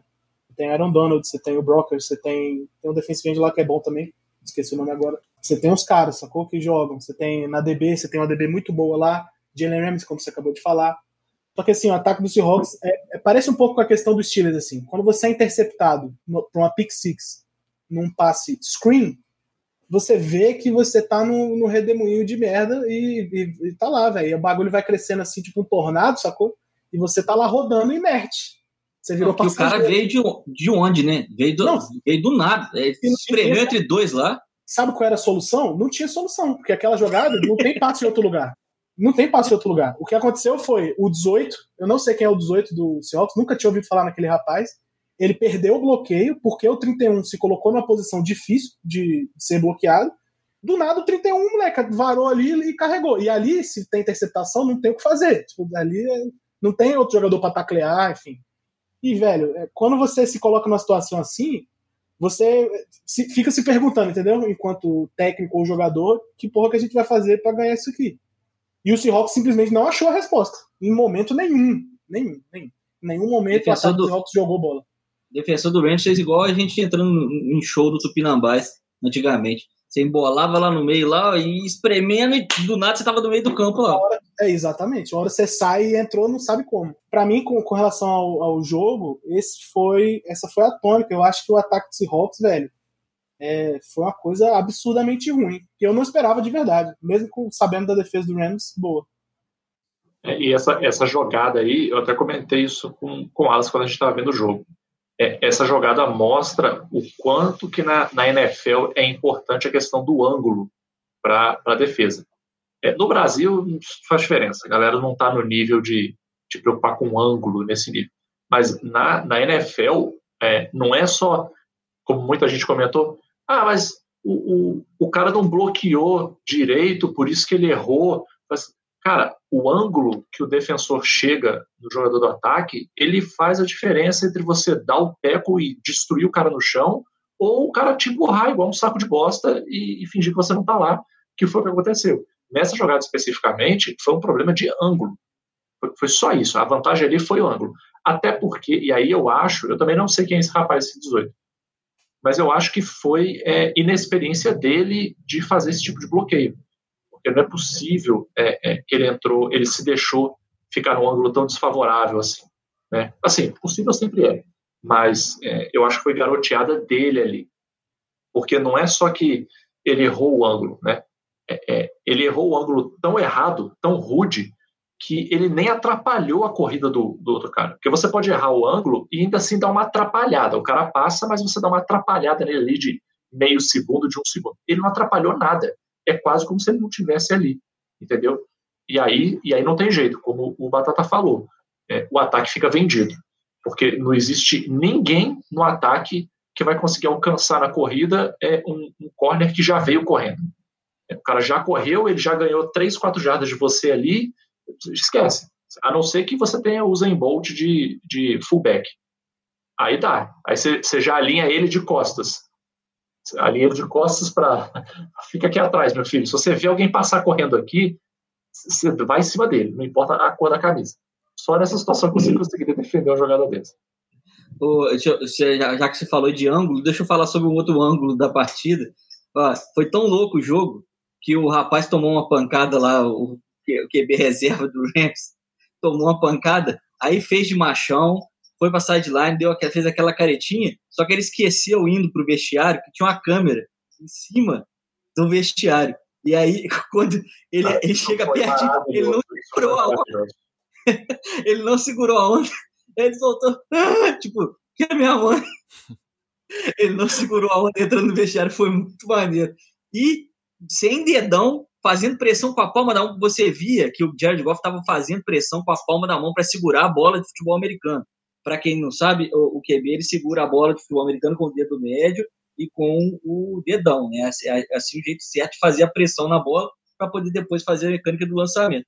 É, ele estava fazendo com a palma da mão, o dedão esticado para trás e conseguiu passar para TD do mesmo jeito. Ou seja, o jogo foi maluco desde o primeiro snap.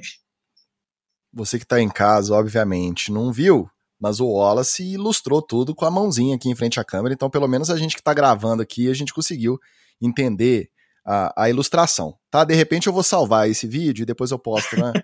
Na, eu posso fazer. Coloco uma orelhinha de cachorro, um narizinho de palhaço e, e posto lá tá? A mecânica, Wallace Matos de lançamento de bola de futebol americano. Passando para o Balada Bowl, o famoso jogo de sábado à noite.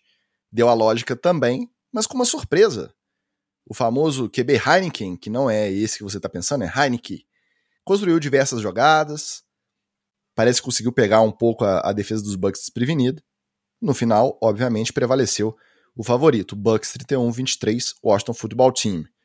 Wallace, se fosse o Alex Smith, será que a, a vantagem dos Bucks seria maior? Já ter mais vídeo, tá mais preparado pro gameplay? Heineken foi um fator surpresa ali que realmente funcionou pro, pro Washington Football Team? É, funcionou principalmente porque ele é mais móvel, né? É, ele funcionou porque ele fez o TD corrido também, se jogando no, no final. Isso não ia ter com o Alex Smith, né? Graças a Deus, assim, tomara que tivesse, porque toda vez que o homem entra em campo, eu acho que ele vai quebrar. É, é, não tem jeito. Isso que eu ia falar, o Heineken, o Heineken ele tem as duas pernas, né? Isso aí aqui, já é uma puta vantagem. Eu tô aqui pedindo desculpa a temporada inteira, mais uma vez desculpa, Alex Smith, eu achei que você não ia jogar, mas me dá nervoso toda vez que ele entra em, em campo. Mas o Heineken é, provou que, que até tem experiência, né? Um cara que já está quatro anos na liga, já pelo menos é, reserva há, há, muito tempo. Então, um cara que é, tem alguma uh, experiência e mostrou que a experiência que ele adquiriu nesses anos serve de alguma coisa. Não sei se ele vai conseguir um contrato mais no Washington Football Team, mas acredito que tem dois ou três times, alô Carolina Panthers, que precisam de um cara igual a ele, pelo menos no banco, para poder é, substituir o QB quando, quando precisar. Não, se ele quiser ir lá para Nova York também, eu não, eu não acho ruim, não. Porque se eu tiver que ver o Colt McCoy jogar de novo, eu não sei o que eu faço, não, sinceramente. Batata, um jogo é suficiente para garantir um contratinho aí pro nosso querido Taylor Haneke no ano que vem? Ah, não. Não. Mas assim, é, existe, um, existe um. Acho que todos vocês vão lembrar de algum momento que vocês viram o QB reserva entrar e jogar pra caralho. E aí você pensa assim: esse moleque aí, ele é o futuro. E aí o que acontece? Nada. tipo, isso é, meio que, isso é meio que normal na liga, sacou? Que rola é. Disso tem uns 15 anos aí, hein? É, é verdade, é verdade. Ele tá aí, carreira, carreira muito bem sucedida há 15 anos. E, mas falando, falando na real, que, o que rola é. Tipo, ele, a, a, verdade é que ele só tem um start na liga, né? Então, assim, é, é complicado demais você analisar em cima disso. Eu, eu concordo com o Wallace nisso aí. Eu acho que o que salvou o jogo dele foi o fato dele ser móvel. Sem esse. Tipo, isso eu acho que não tem nem discussão, porque a, o, a defesa do Bucks, a defesa do Bucks, ela pressiona. Então, tipo assim, se fosse o Alex Smith lá, metade da jogada tinha morrido facilmente. Como o rapaz é rápido, ele, ele dá um dinamismo interessante. Ele consegue sair do pocket, ele consegue se movimentar melhor. Aquela jogada do TD dele lá que ele mergulhou, o, a presença de pocket dele é inacreditável. Ele vai para frente, vai para trás, do nada tem um maluco do lado, e aí o moleque ejeta, sai correndo, mergulha. Aquilo ali. Aí for... no modo de sobrevivência, ai meu Deus, vai cair todo mundo aqui. O moleque meteu um super saiyajin ali e fez entender, entendeu? E assim, essa é uma coisa que QBs é, mais velhos, não é nem QBs não móveis, mas QBs mais velhos não dão conta de fazer. Ele parece, ele parece ser um jogador interessante. Ele tem uma mobilidade bacana, ele me pareceu ser preciso, só que o fato da produção dele ter sido bacana se deve um pouco mais ao fato do Buccaneers não saber nada dele, nada. E assim, o gameplay, quando você vai se preparar para alguém que você não sabe nada, geralmente o outro lado vai bem, né? Na NFL tudo tem a ver com preparação, velho. Então, tipo, é por isso que, sei lá, machuca o Tom Brady, entra o reserva do Bucks, do Bucks lá e o moleque provavelmente joga bem. Por quê? Porque ele não é o QB igual o Brady. Ele consegue, provavelmente ele tem outros tipos de valência, entendeu? E aí, para defesa, isso é um problema, fazer esse ajuste. Imagina isso, você fica treinando a mesma coisa a semana inteira, aí dois quartos, sei lá, o moleque, é, o Brady é substituído no intervalo. Aí por dois quartos você bota tudo em prática. Aí agora você acabou de descobrir que os dois últimos quartos tem que fazer uma parada completamente nada a ver. Que é o caso, por exemplo, do que aconteceu naquele jogo que o Flaco machucou e o Lamar Jackson entrou e nunca mais saiu. Entendeu? Aquele jogo do Dolphins lá, eu acho que o time do Dolphins deve ter entrado em pânico. Falaram, moleque, e agora? E agora? O que, que eu faço aqui? Foi a mesma coisa que aconteceu quando o Alex Smith teve a concussão e o Kaepernick entrou também. Exatamente. Foi a mesma, mesma coisa. Exatamente. E aí rola meio que uma produção orgânica dos caras, sacou? Que, ele, que ninguém meio que faz ideia de como aconteceu. Por esse motivo, eu acho que é difícil falar que o moleque merece um contrato ou qualquer coisa dessa. O que eu acho que ele merece é a chance de disputar a vaga. Isso aí acho que né, não tem nem muito o que falar. O moleque, o moleque quase ganhou o jogo de Quase é, é, forte, né? Mas ele deixou o time competitivo pra, no jogo de playoff, velho. Que é uma coisa que. Chegou, é... a, sofrer, chegou a sofrer com seu, seu ídolo em outro e outro sofri time não, aí. Velho, sofri não, velho. Eu tava apreciando o jogo. Esse jogo foi bom, eu apreciei. O cara vai perder pro QB calor, meu Deus do céu, o cara ele na, na liga. Mas, mas é importante, é importante deixar registrado aqui que se no próximo jogo o Brady machucar no intervalo, foi o Batata que zicou. Tá é gravado aqui, ó. Tá gravado, né? Eu não, sei nem, eu não sei nem quem é o reserva do Bucks, pra ser honesto. Ah, pois é, então você vai saber no próximo jogo. Ele vai jogar bem. Eu vou cravar, ele vai jogar bem. Eles vão chamar o, o, James Winston de volta. Entra, entra aquele meme do James Winston olhando com a carinha assim. Ó. É. Eu ah. vou falar aqui que minha previsão foi, foi uma porcaria. O Scott Miller não jogou nada. E é, realmente estou esperando o um anão aparecer no, nos playoffs. Ainda dá tempo. Mas, ô Batata, quando você começou a torcer para os Patriots e o Tom Brady já estava lá, obviamente, porque todo mundo começou a torcer para os Patriots nos últimos 22 anos, bobear, o cara estava lá. Você imaginava Eu peguei a transmissão, hein? Não viu o Bledsoe jogar. Ah, não, mas o Wallace não vale porque ele viu o Bledsoe e viu o cara que tava antes do Bledsoe, viu o cara que tava Rapaz, antes do Mike Tomlin também. Passou o negócio do Browns, é, é, que, com os Bills, né? É, que é o Bill Parcells contra o Bill Belichick. É, eu vi esse jogo. Eu já vi NFL nessa época aí, é, que, que o, o, original, né? Não pra fazer, é o. Pra fazer não você se sentir mal, eu nasci nesse ano. Aí tá bem. É a prova, é a prova que quantidade não é qualidade, porque o Wallace assiste NFL há 30 anos e continua torcendo pro Miami.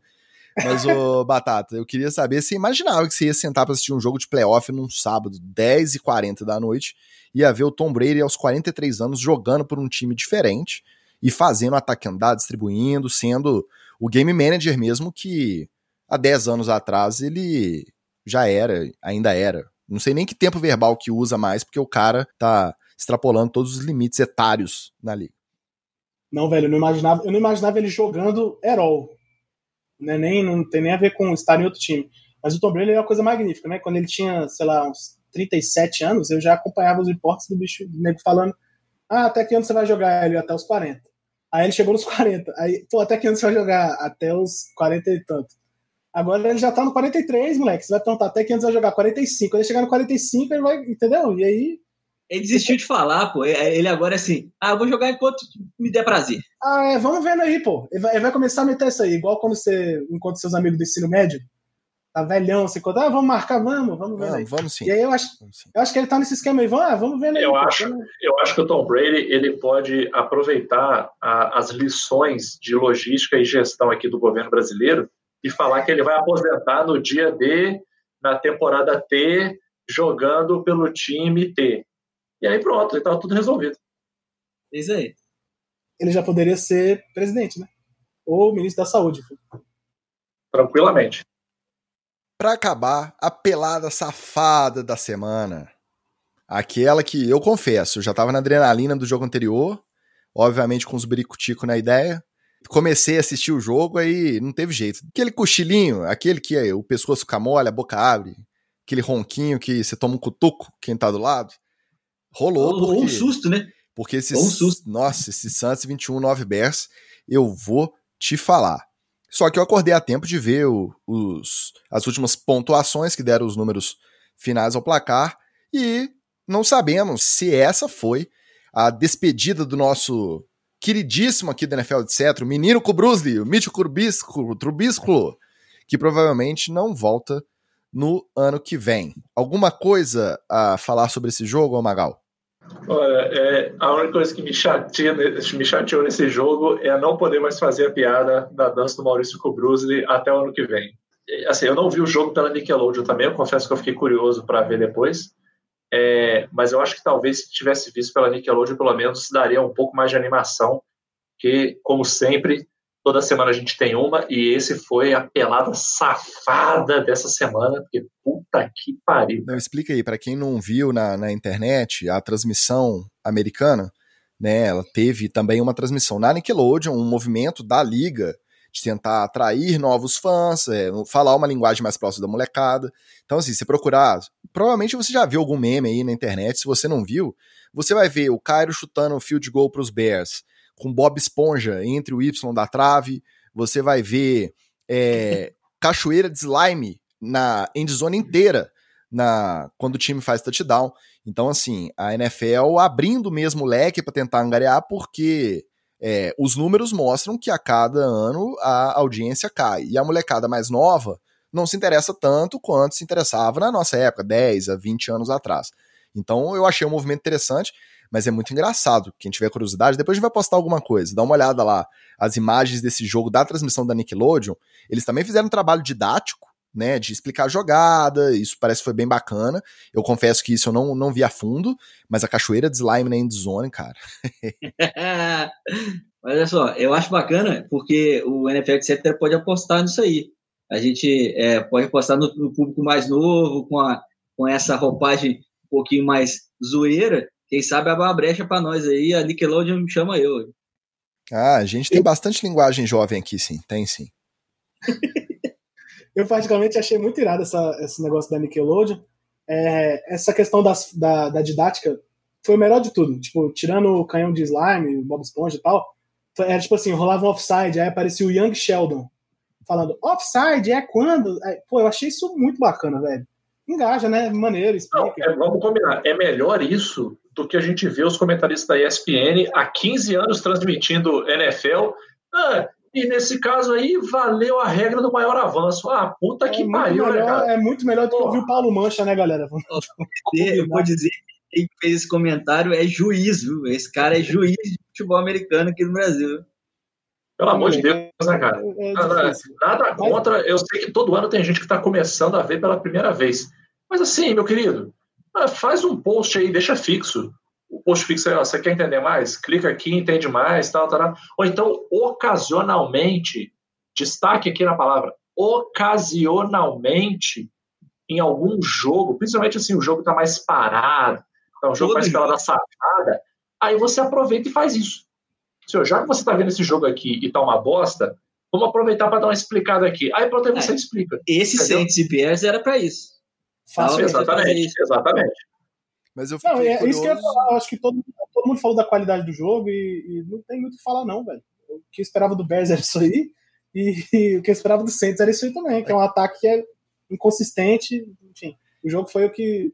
Todo mundo mereceu o jogo. Eu fiquei curioso, Agora, foi porque o CJ Gardner Johnson conseguiu mais uma ejeção na conta dele, tomando soco de mais um receiver dos Bears.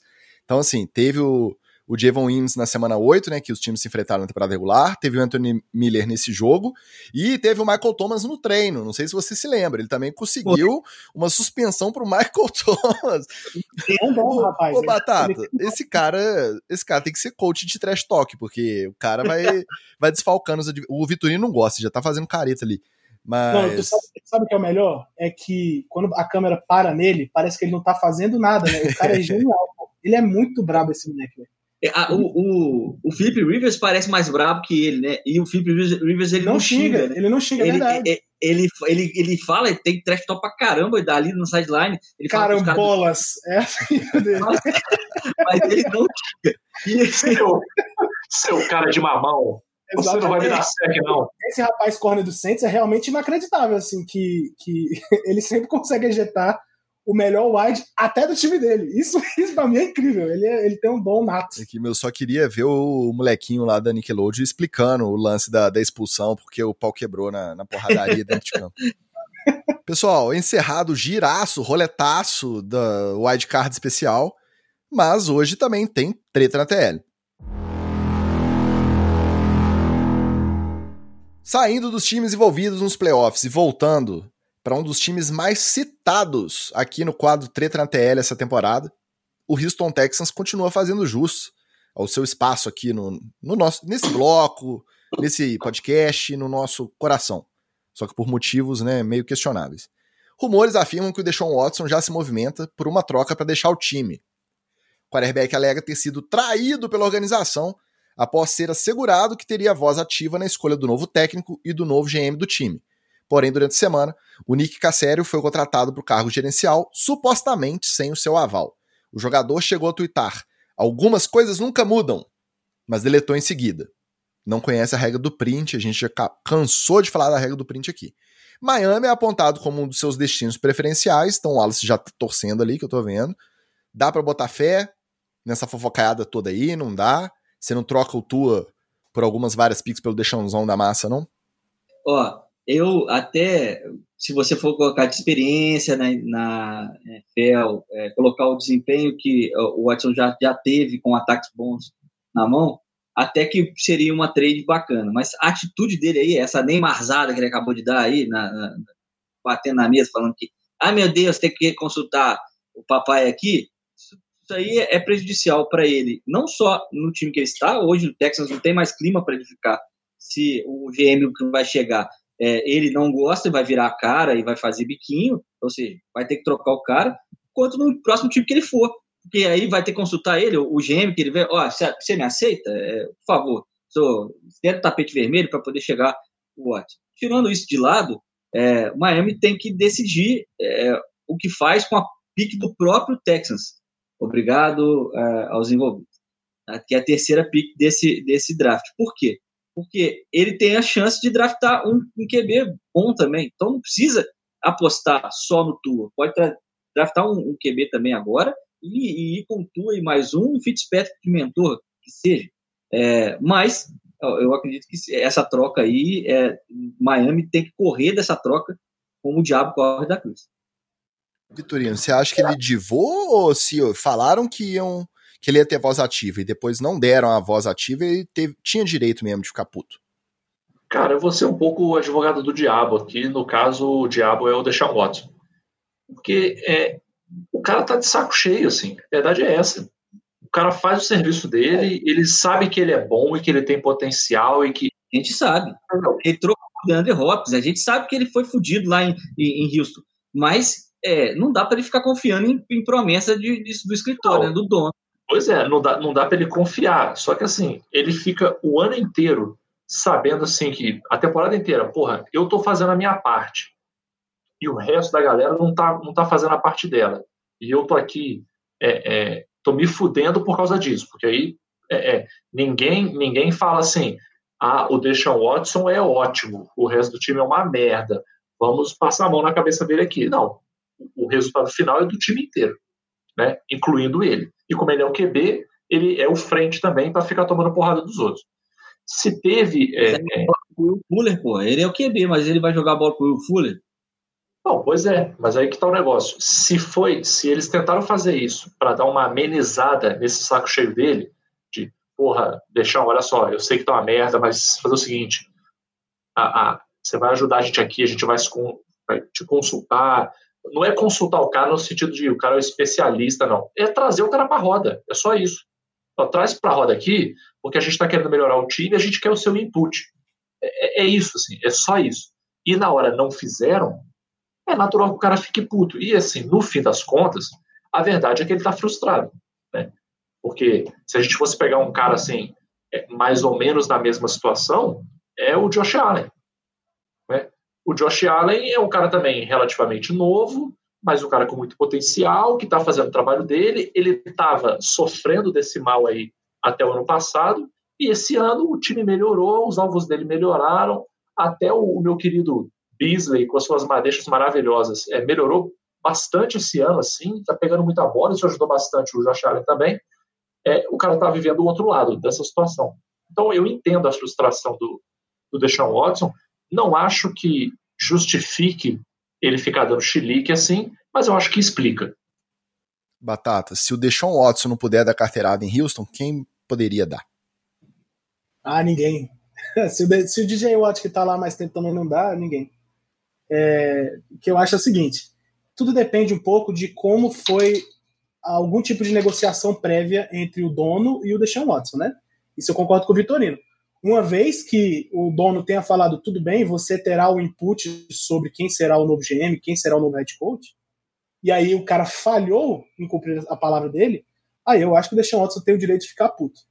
O que eu acho, sem, assim, assumindo que o Deshaun Watson não entra em greve para sair de Houston, eu acho que essa é uma trade impraticável de, de todos os parâmetros. Porque literalmente o único time que tem como fazer a trade hoje é o Dolphins. Nenhum outro.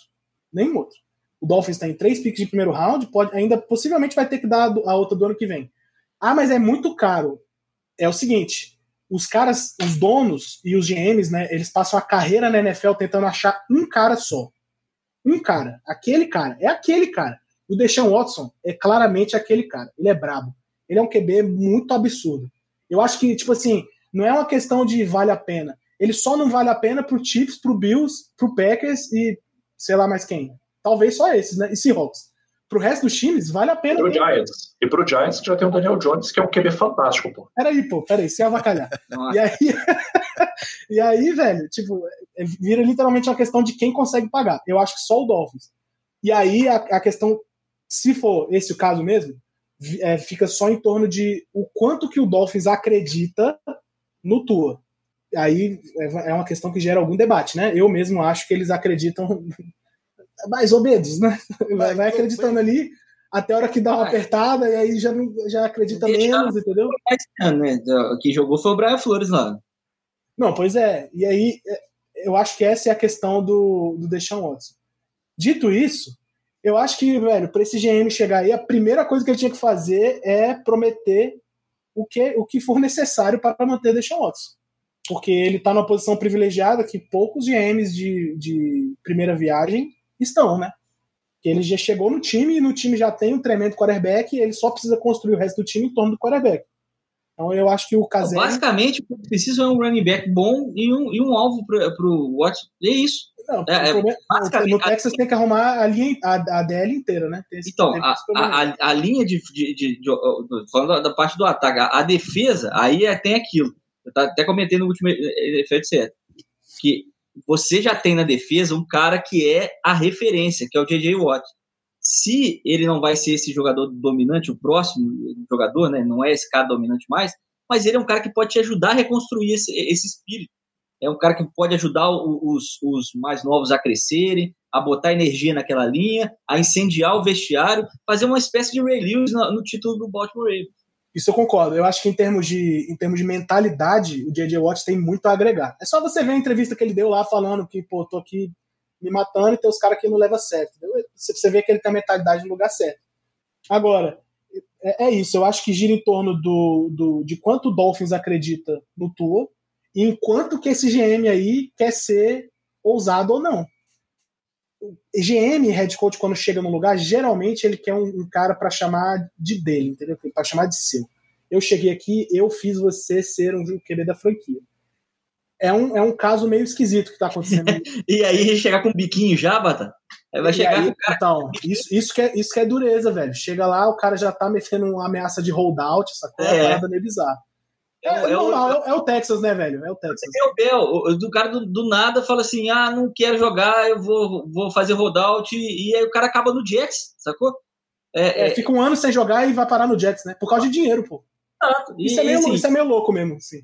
Esse não é o caso do Watson. O Watson quer, na verdade, ele quer jogar. É, é, esse, é, o que vai rolar é um, é um convencimento desse. Vai sentar os dois, tranca os caras na sala, dá, sei lá, faca, é, é, tacar, só não dá arma de fogo, senão eles vão realmente se matar lá. E corote, e corote. Corote, corote azul, ah, corote azul. Corote azul. Exatamente, corote, corote, corote de azul. Né? Corote de azul, ele é feito do azul do céu, aquele, aquele líquido angelical.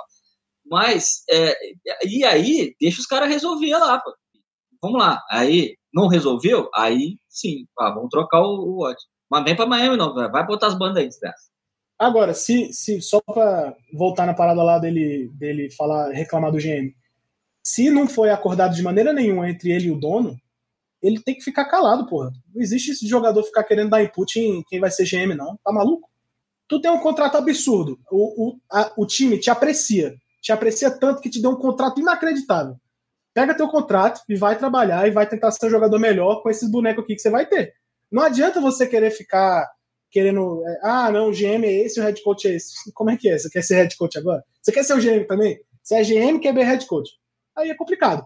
Se houve um, algum tipo de acordo e o dono do Texas falhou em cumprir, aí ele tá certo. Se não, tem que ficar calado. O Bill O'Brien foi demitido, sei lá, semana 4, semana 6, mas o legado que ele vai deixar nos Texans, a gente ainda vai acompanhar por algum tempo. E outro que foi demitido, e a gente vai ver o legado depois, é o Doug Peterson. Uma semana após a polêmica do tanking, não tanking. Ah, achou que não ia falar disso aqui, né? Eu ouço o play call, Rafael Negreiros. Vamos botar os pingos nos is aqui. Não vem com Twitterzinho depois, não. Agora aqui é hora da verdade, é ao vivo. Quem sabe faz ao vivo. Quem sabe faz ao vivo. Incrivelmente, eu não tinha ouvido ainda o episódio Vitorino que me mandou o pedaço depois que eu fui ouvir.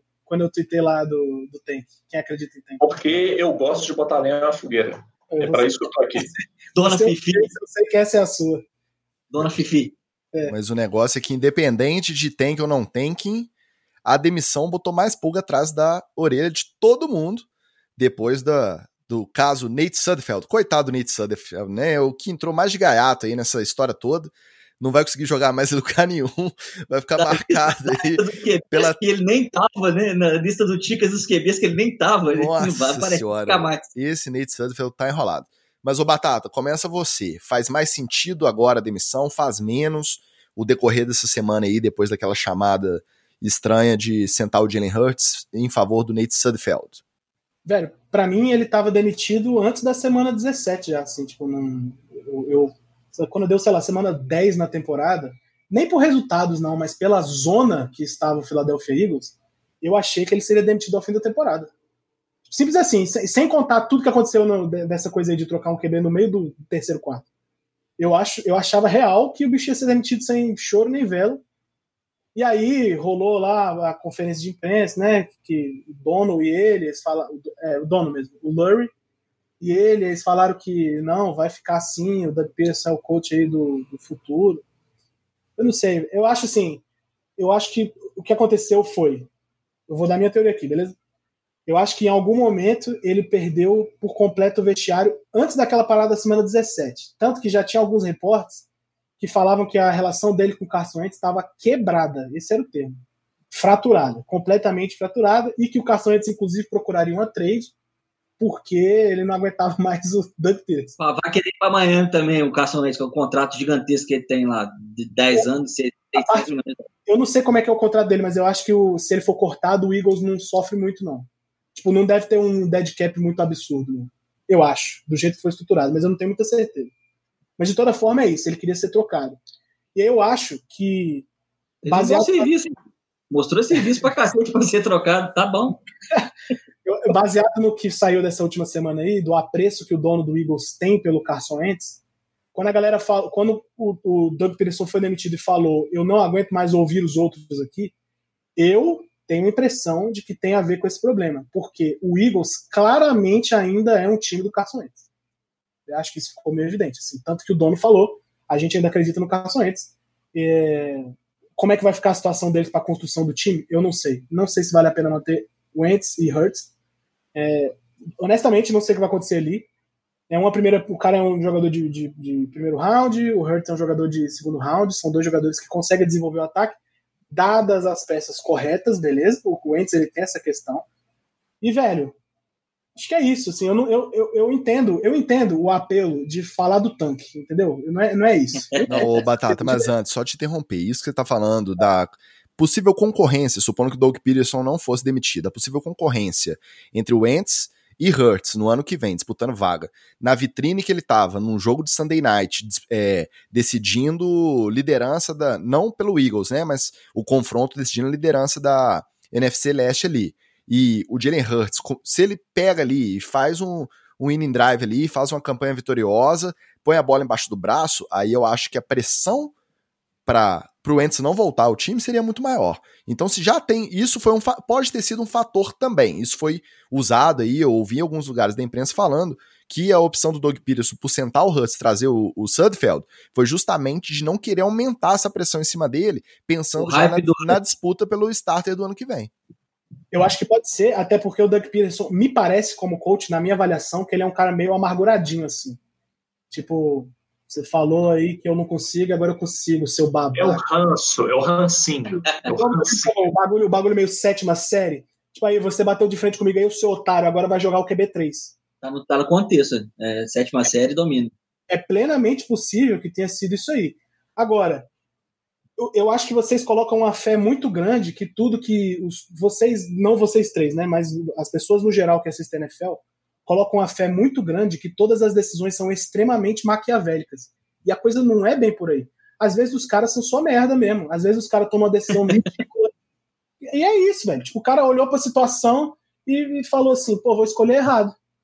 Acontece, velho. Tipo, às vezes você escolhe errado pra caralho a parada. Você olha errado a situação, enfim você tem várias outras, é, vários outros ângulos que você pode pegar isso aí. Sem você precisar olhar primeiro o tanque, porque essa é a parada.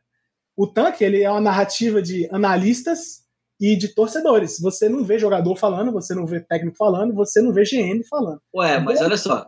É, mala, mala preta e mala branca no futebol também você não ouve jogador de futebol falando e tal. E, no entanto, é, eu sei que tem. Ouve é, sim. Eu... Ah, tá aí uma questão tudo é vazado para a imprensa na NFL. Tudo. Você sabe de troca, você sabe de, é, sei lá, está interessado no cara, o, o técnico vai ser demitido. Tudo é vazado antes. Aí a única coisa que nunca é vazada é tanque. É, tipo, faz sentido isso? É porque o cara não quer prejudicar a própria carreira. Batata, é, Batata, eu vou repetir o que a gente falou no bloco anterior. Se não tiver teoria da conspiração, não tem NFL, etc. Então você não, não, para, entendo, de, entendo, para de vir com bom senso, opinião técnica embasada. A gente não quer nada disso aqui. Pode falar que o cara é incompetente, tá que nesse caso não é tanque, mas o tanque existe teorias conspiratórias, negociatas em becos escuros, mala branca, mala preta, isso tudo existe. O NFL, etc., estreou. só existe porque existe isso. Galera. Estreou esse semana aí o All, My, All Michaels versus NFL no 30 for 30 da ESPN, quem puder, veja. Que é, é, a, é a liga contra um dono de time do. do... Al Davis, Al Davis. Muito bom. Davis. É. Muito bom, inclusive. eu já tava pensando, por que, que o cara que narra o narrador, Night, é... É, então, é, é, estreou aí, né, o, o, que, é, que, é, quando a, a, liga ficou contra um dono de time do, do Oakland Raiders. E era esse, primeiro foi velado e depois foi é, é, guerra aberta, declarações e tal, com ele chegando no vestiário e falando assim: só ganha essa merda, pelo amor de Deus, para poder desmoralizar essa liga. Não, é, eventualmente escapa, entendeu? Mas o tanque, por algum motivo, jamais escapou. Então eu, vou assumir que ele não acontece. Ué, eu acho que agora, agora que os Estados Unidos vão, vão começar a soltar as documentações sobre UFO e sobre OVNI, eu acho que vai vazar alguma reunião interna aí de, de cinco anos atrás, quatro anos atrás, lá do Jets, que é o que onde tem mais material, tá?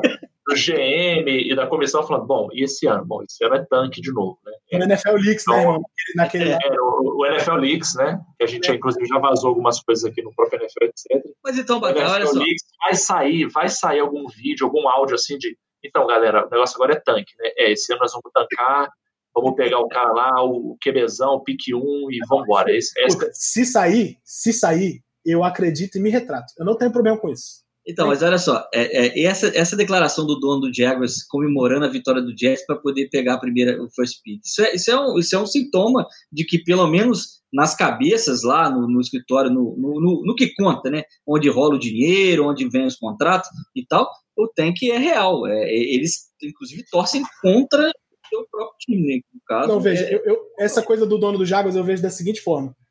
Ele não toma nenhum tipo de decisão gerencial com relação ao time, certo? Ele, ele não é GM, ele também não é head coach, ele também não é jogador. Mas ele assina o dele... checão, pô. Não, tudo bem, mas não durante a temporada, né? Durante a temporada ele vai mandar o cara perder? Não, né? Essa é a parada. Que negócio.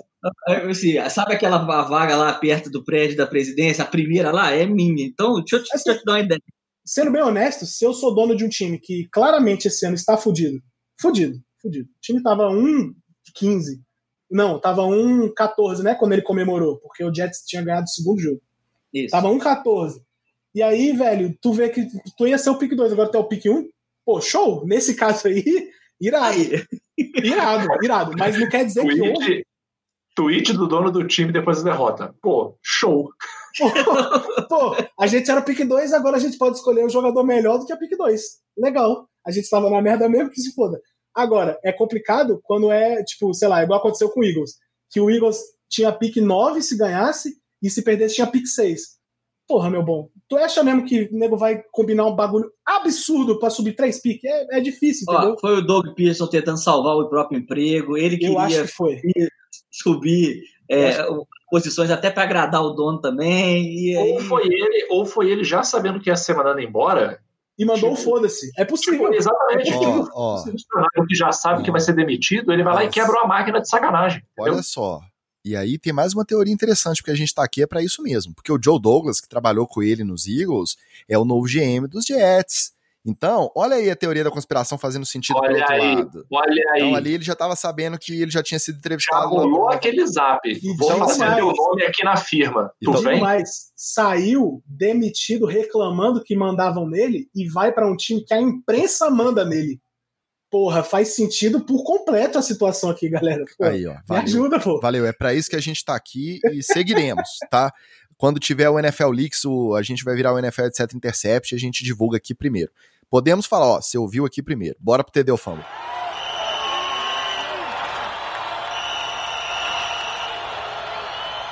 Sean Payton disse que sugeriu à diretoria do Saints que recrutassem 50 mil torcedores dispostos a cumprirem isolamento e efetuarem testes para Covid regularmente para poderem comparecer aos jogos de playoff do time no Mercedes-Benz Superdome. Técnico que não consegue isolar nenhum time de 53 jogadores, querer isolar um estádio inteiro, é TD ou fumble? Ah, eu acho que é TD, pô, me chama. Me chama que eu isolo, eu, eu seguro três, quatro, sei lá. É, se eu tiver furioso, eu seguro mais o quinto ainda. Mas, pô, é, eu acho, eu acho bacana a ideia. A ideia é boa, a ideia não é ruim, não. Embora aquela minha ideia do Senior Bowl, ou Saúde Bowl, ou é, Prioritário Bowl, seja mais execuível. no caso. Eu acho que ele, ele assistiu muito aquela série Under the Dome. Eu, eu acho que ele está muito emocionado com a série. Eu acho que foi isso que ele imaginou. Sim, vamos pegar um bairro aqui, jogar um- uma redoma em cima e pronto. Que é, é o único jeito. É, os times não conseguiram, e principalmente o time dele, né? Que os caras até evento beneficente eles foram fazer. É, você não consegue segurar é, o seu jogador, você vai segurar 50 mil pessoas, tá maluco? Sim. É, porra. Ou então ele ia chegar lá com, a- com o exército e fechar, né? Escolher alguma cidadezinha pequena lá. Ó, a cidade está fechada, não entra, não sai. Por quê? Porque vocês vão ver o jogo do Saints. O Trump faria isso. O Trump faria isso tranquilo. benefício. Você, ficaria, você não ficaria uma semana, 15 dias, Batata, no Superdome? 15 dias no Superdome? Talvez. Não, eu ficaria com, com a praça de alimentação que tem lá, tranquilo. Né? Eu só ficaria sem roupa para vestir, porque eu ia engordar uns 40 quilos nesses 15 dias. Mas fora isso, eu ficaria também. É mesmo sendo o jogo do Saints. Mas para mim foi fumble, porque o cara, a ideia é maluca, completamente. Esse é um bom ponto, e eu também não poderia engordar mais, não, então eu acho que eu não iria. tá tudo no limite aí. Bom, é, para mim é fumble demais, inclusive, e eu acho, eu vou, assim, o Vitorino explicou exatamente o que eu acho, e eu vou complementar só falando o seguinte: eu não estou surpreso com essa ideia de merda do Sean Payton, porque ele é o mesmo cara que pagou a defesa para alejar jogadores, e porque ele deu 18 milhões no Tyson Hill. Então, assim, você vê que essa não é a primeira decisão de merda que ele tem, né? não é a primeira ideia horrorosa. Criança. É, não, ele é bom, ele, ele, tem um, ele tem um lastro aí bacana. Então, assim, não fiquei muito surpreso, não. Fumble demais. Pra mim também é fumble, mas por outro motivo. Eu acho que é a prova de como que o cara perde a noção da realidade. Ele vive num universo que é muito paralelo. É um universo que só faz sentido é, para quem tá ali no meio de, um- uma estrutura, de uma infra, de uma logística que é absurda. Que o dinheiro é praticamente infinito para você resolver problemas de sejam eles de grande ou de pequena escala. Então, assim, ele vive num universo, ele tem uma realidade que é de um jeito. E a realidade da vida da população normal, desse, desses torcedores, né, que se é, que seriam voluntários para participar, é diferente. Então, assim, para mim é fumble. Não, a, a ideia vale pelo folclore, mais uma vez, é para isso que o NFL, etc, tá aqui, mas a ideia é fumble porque é, é ser muito descolado da realidade, do jeito que tá a pandemia no geral, ele imaginar 50 mil pessoas isoladas para poder dar uma vantagem pro time dele, né, no, no jogo de playoff. É, vou lembrar que, entre aspas, já teve um teste disso, né? Depois do Katrina, várias pessoas foram para o Superdome, se abrigar no Superdome, depois do furacão Katrina, que atingiu New Orleans né, é, mais fortemente. Muita gente foi para o Superdome e ficou ali durante uma semana, dez dias, acabou a água, é, muitas pessoas morreram no Superdome. É, então, essa ideia do Sean aí, é, ela meio que é, remete a uma, uma, a uma tempo ruim, né? Uma, memória ruim da, da cidade de New Orleans. Bill Belichick, apoiador declarado do Donald Trump na campanha presidencial em 2016, recusou a Medalha Presidencial da Liberdade, uma das maiores honrarias concedidas a civis nos Estados Unidos.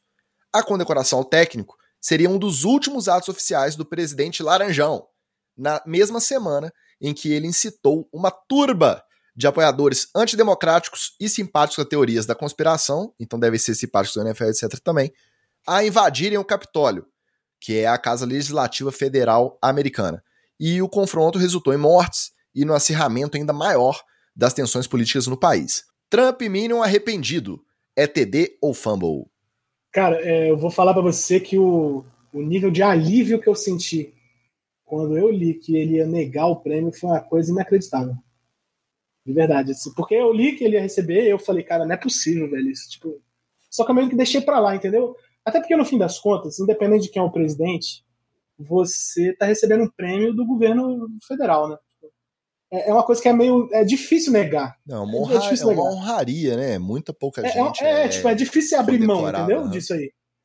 E aí, quando eu li o statement dele, eu falei, caralho, isso aqui ficou irado, porque ele, ele falou uma parada que que eu vejo muito, por exemplo, no meu avô, e acho que vocês também possivelmente veem, pais e avós, que é o seguinte: velho não muda de opinião. É, é complicado para velho mudar o que ele acha depois de 70 anos pensando a mesma coisa. E aí o bicho falou, velho, esse ano de 2020 eu aprendi muito, especialmente sobre, esse, sobre esse, essa situação racial né, que a gente está vivendo. E aí por isso eu decidi negar, e acredito na democracia, etc. Então eu acho que ele foi exemplar, é, TD demais pro bicho. E eu acho que foi difícil para ele também, porque não, ele não só era apoiador do Trump, como muitos repórteres dizem que ele é amigo pessoal do Trump. Não sei se é ainda, né? Mas pelo menos era. E assim, é, é, tipo, era difícil para ele negar de algumas formas. Mas era fácil de negar de uma forma só, que é essa porra aí que você prega, eu não concordo. E é isso aí. Nunca é tarde para mudar, né, velho? Eu acho que o Belichick meio que deu, provou isso aí, eu achei muito legal. É, eu até, eu até, para mim, eu, TDzaço do Belichick aí. Qualquer coisa que é contra o Trump é um TD. E, e inclusive, é, é, eu acho difícil, né? Mas se ainda tiver alguém que escuta o, o NFL, etc., e que concorda com esse esquema do Trump, pode parar de ouvir agora. Não precisa nem terminar o episódio, não. Para de ouvir, bloqueia a gente e vai. Né? É, eu gostei do Belichick, apesar de todos os, todas as os contras que eu tenho com ele aí ao longo dos anos. Ele também tem comigo, né? Porque já perdeu dois Super Bowls para o Giants. É, mas eu gostei muito da atitude dele. Para mim foi um, telesaço. E é, tem um ponto aí que o Batata falou que é muito relevante. Para o Belichick ter mudado de opinião, é um puta lance, não só porque ele é velho, mas porque você vê que pelas roupas dele ao longo desse ano, ele já não está ligando para a opinião de ninguém.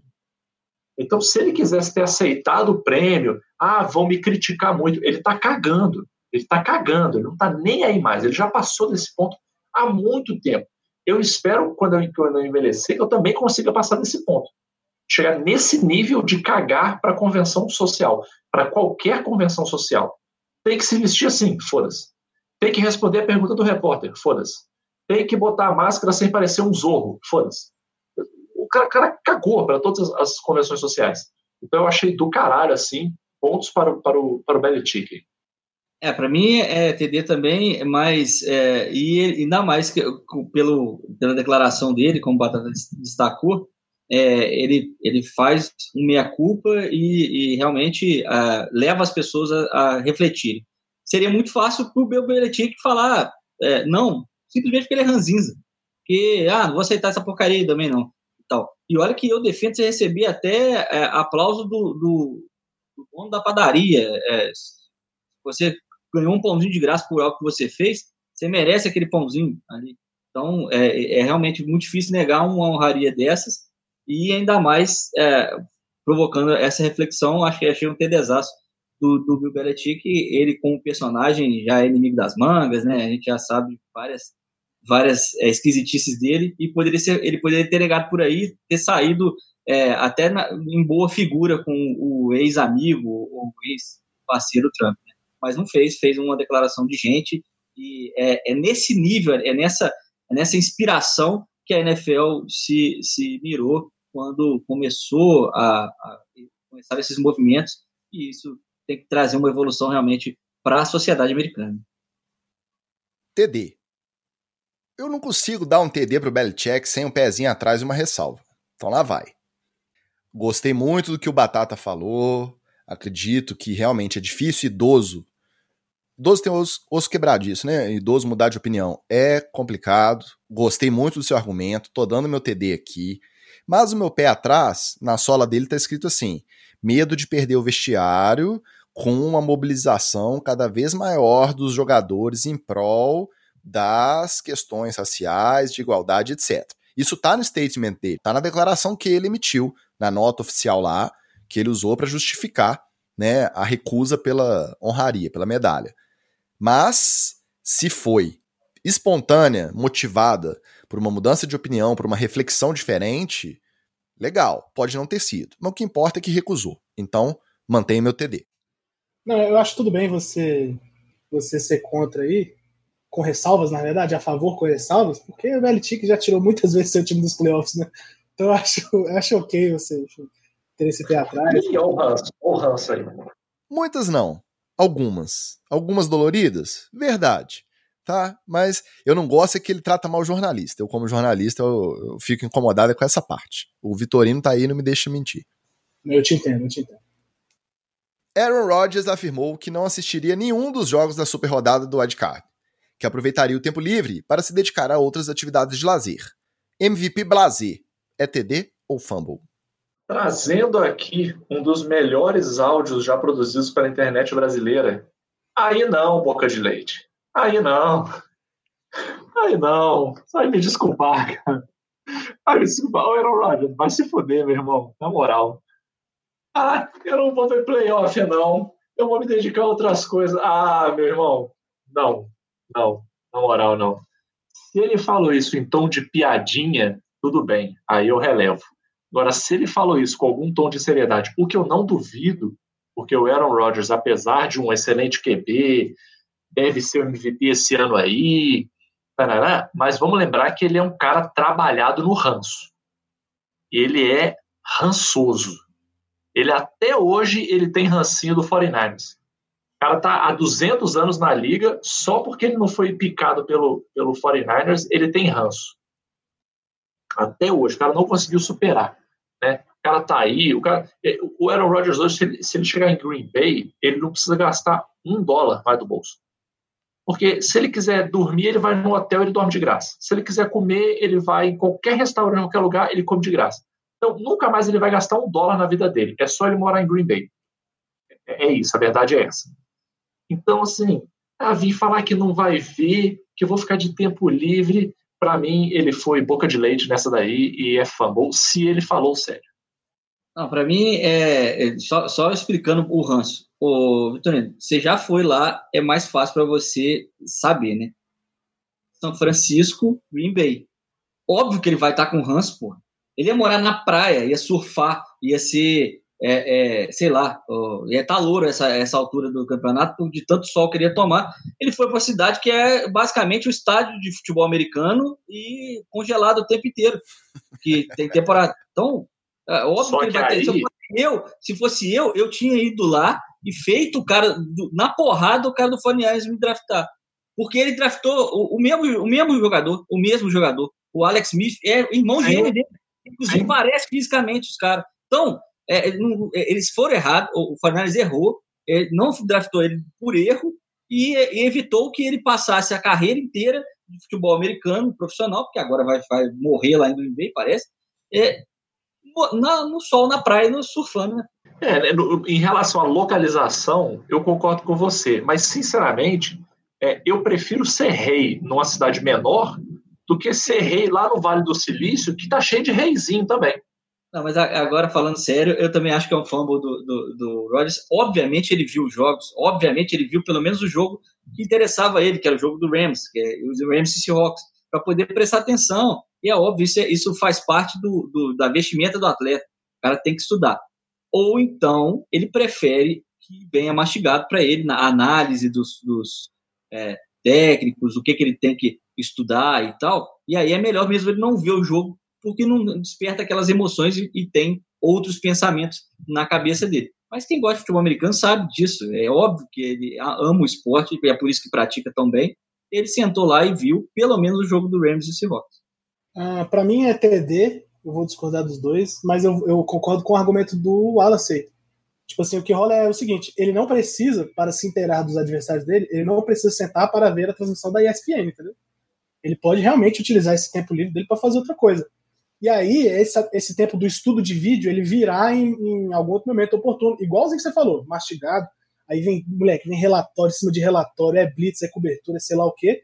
Junto com todo o estudo de vídeo que ele fez, do, no caso do Rams, né? Durante a temporada inteira, porque os times eles se mantêm atualizados, não é uma coisa só. Igualzinho na BFA, assim, né? Os times, os times fazem a mesma coisa. Né? Ah, moleque, igual, igual. Tudo. Senta a lá. Gente, isso. A gente imprime um relatório de 500 páginas com, com, do nosso próprio bolso do time, assim, é assim mesmo que acontece. o, relatório, o relatório da FABR vem assim, o wide é brabo. É. exatamente isso aí, exatamente isso aí. Então, tipo, pra mim, não tem problema não, velho, o bicho não ter investido o tempo dele da bye week é, em ver os jogos. Ele com certeza treinou, e ele com certeza estudou vídeo, e ele com certeza, enfim, vai estar preparado pro jogo. Então, eu acho que isso não chega a ser um problema. O que eu acho que é um pouco problemático é ele falar que não assistiu nada. Isso aí eu acho um pouco problemático. Agora, o fato dele não assistir, não. Acho ok. Pra mim é fumble, porque, pelos motivos já elencados, eu concordo que quando ele for assistir para estudar, ele vai ter possibilidade de assistir de maneira muito mais é, objetiva para o que ele precisa para o jogo. Só que o cara que dedica a vida a praticar um esporte violento, um esporte que ele deixa de fazer muita coisa, ele abre mão de muita coisa, é um cara que normalmente é muito interessado pelo jogo. Então o meu fumble vem por causa disso. No jogo de sábado à noite, tava o Brady contra o Taylor Heineken lá da vida, o Mahomes estava tweetando em tempo real o que estava acontecendo. Tava é, falando bem do Heineken, se dizendo surpreendido.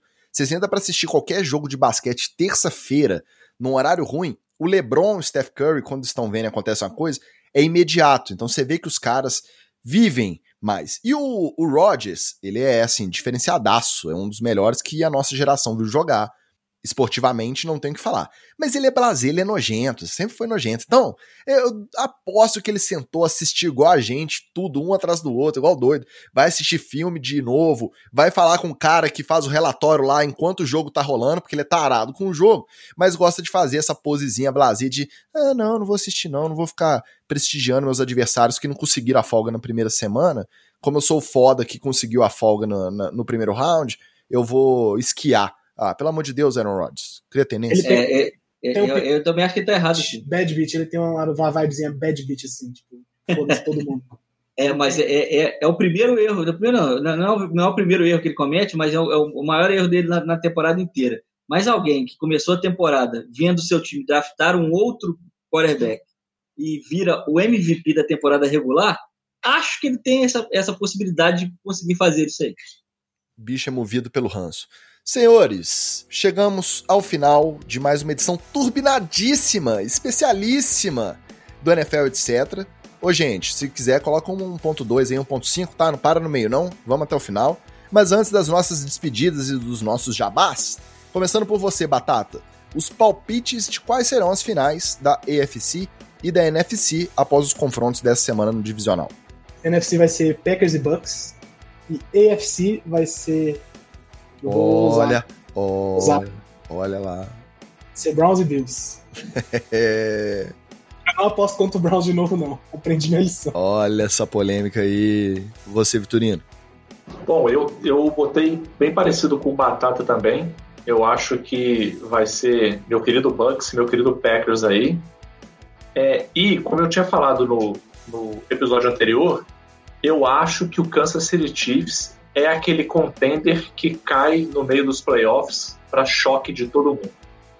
Né? No ano passado foi o Ravens, esse ano eu acho que vai ser o Kansas City Chiefs, porque eles vieram já com, com taco-taco e não pega, taco-taco e não pega, fazendo John ao longo da temporada.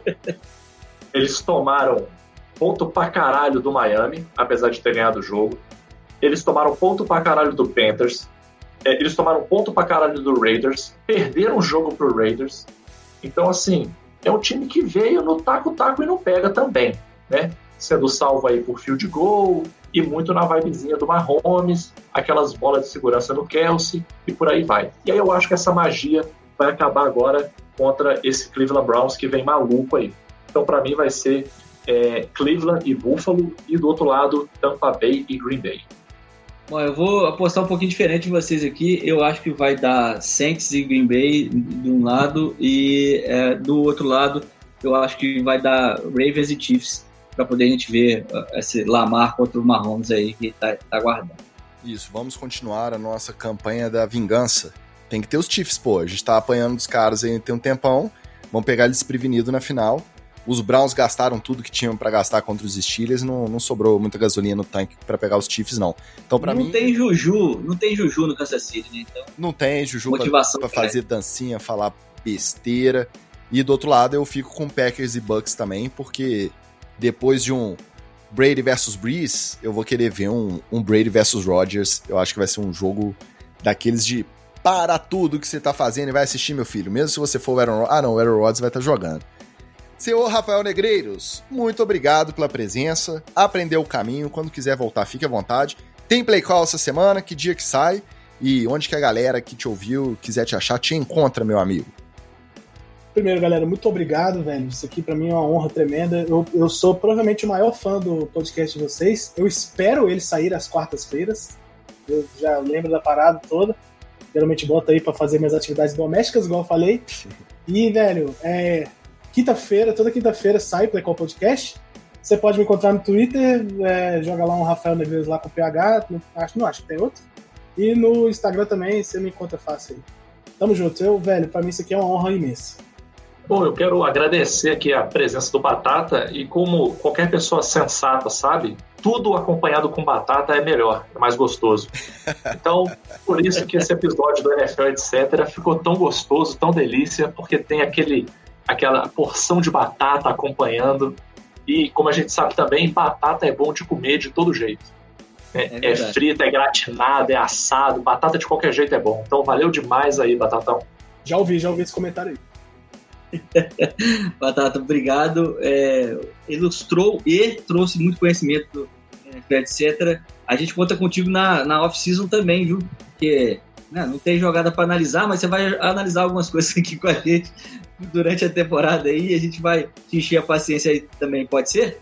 Pode ser, e a gente pode fazer um intercâmbio, né? Porque eu também não vou ter nada para analisar. Então, assim, eu vou ter que resgatar algumas a coisas históricas. Vai, bota eu, eu fazendo passe e o Vitorino pegando, ele tentando me dar uns tackles e aí você analisa. Ah, tá bom. Vai ser ruim, eu já tô dando esse spoiler. que, que isso? Que, que é isso? O cara não confia na, na, na, capacidade técnica do Wallace e nem na minha, pelo amor de Deus. Meus amigos, nos despedimos. Ouçam o Playcall, tá? Porque além de trazer o conteúdo, que é muito bacana, ele também chama os ouvintes de arrombado, fala que o Kyle enfia a cabeça dentro da bunda. Então, assim, não vai achando que é só xizinho e ozinho na planilha, não, porque tem muita diversão no Playcall também. Mais uma vez, obrigado, Batata. Valeu, Wallace, valeu, Vitorino, valeu para você que ouviu até aqui. Um abraço e até a semana que vem. Falou, valeu!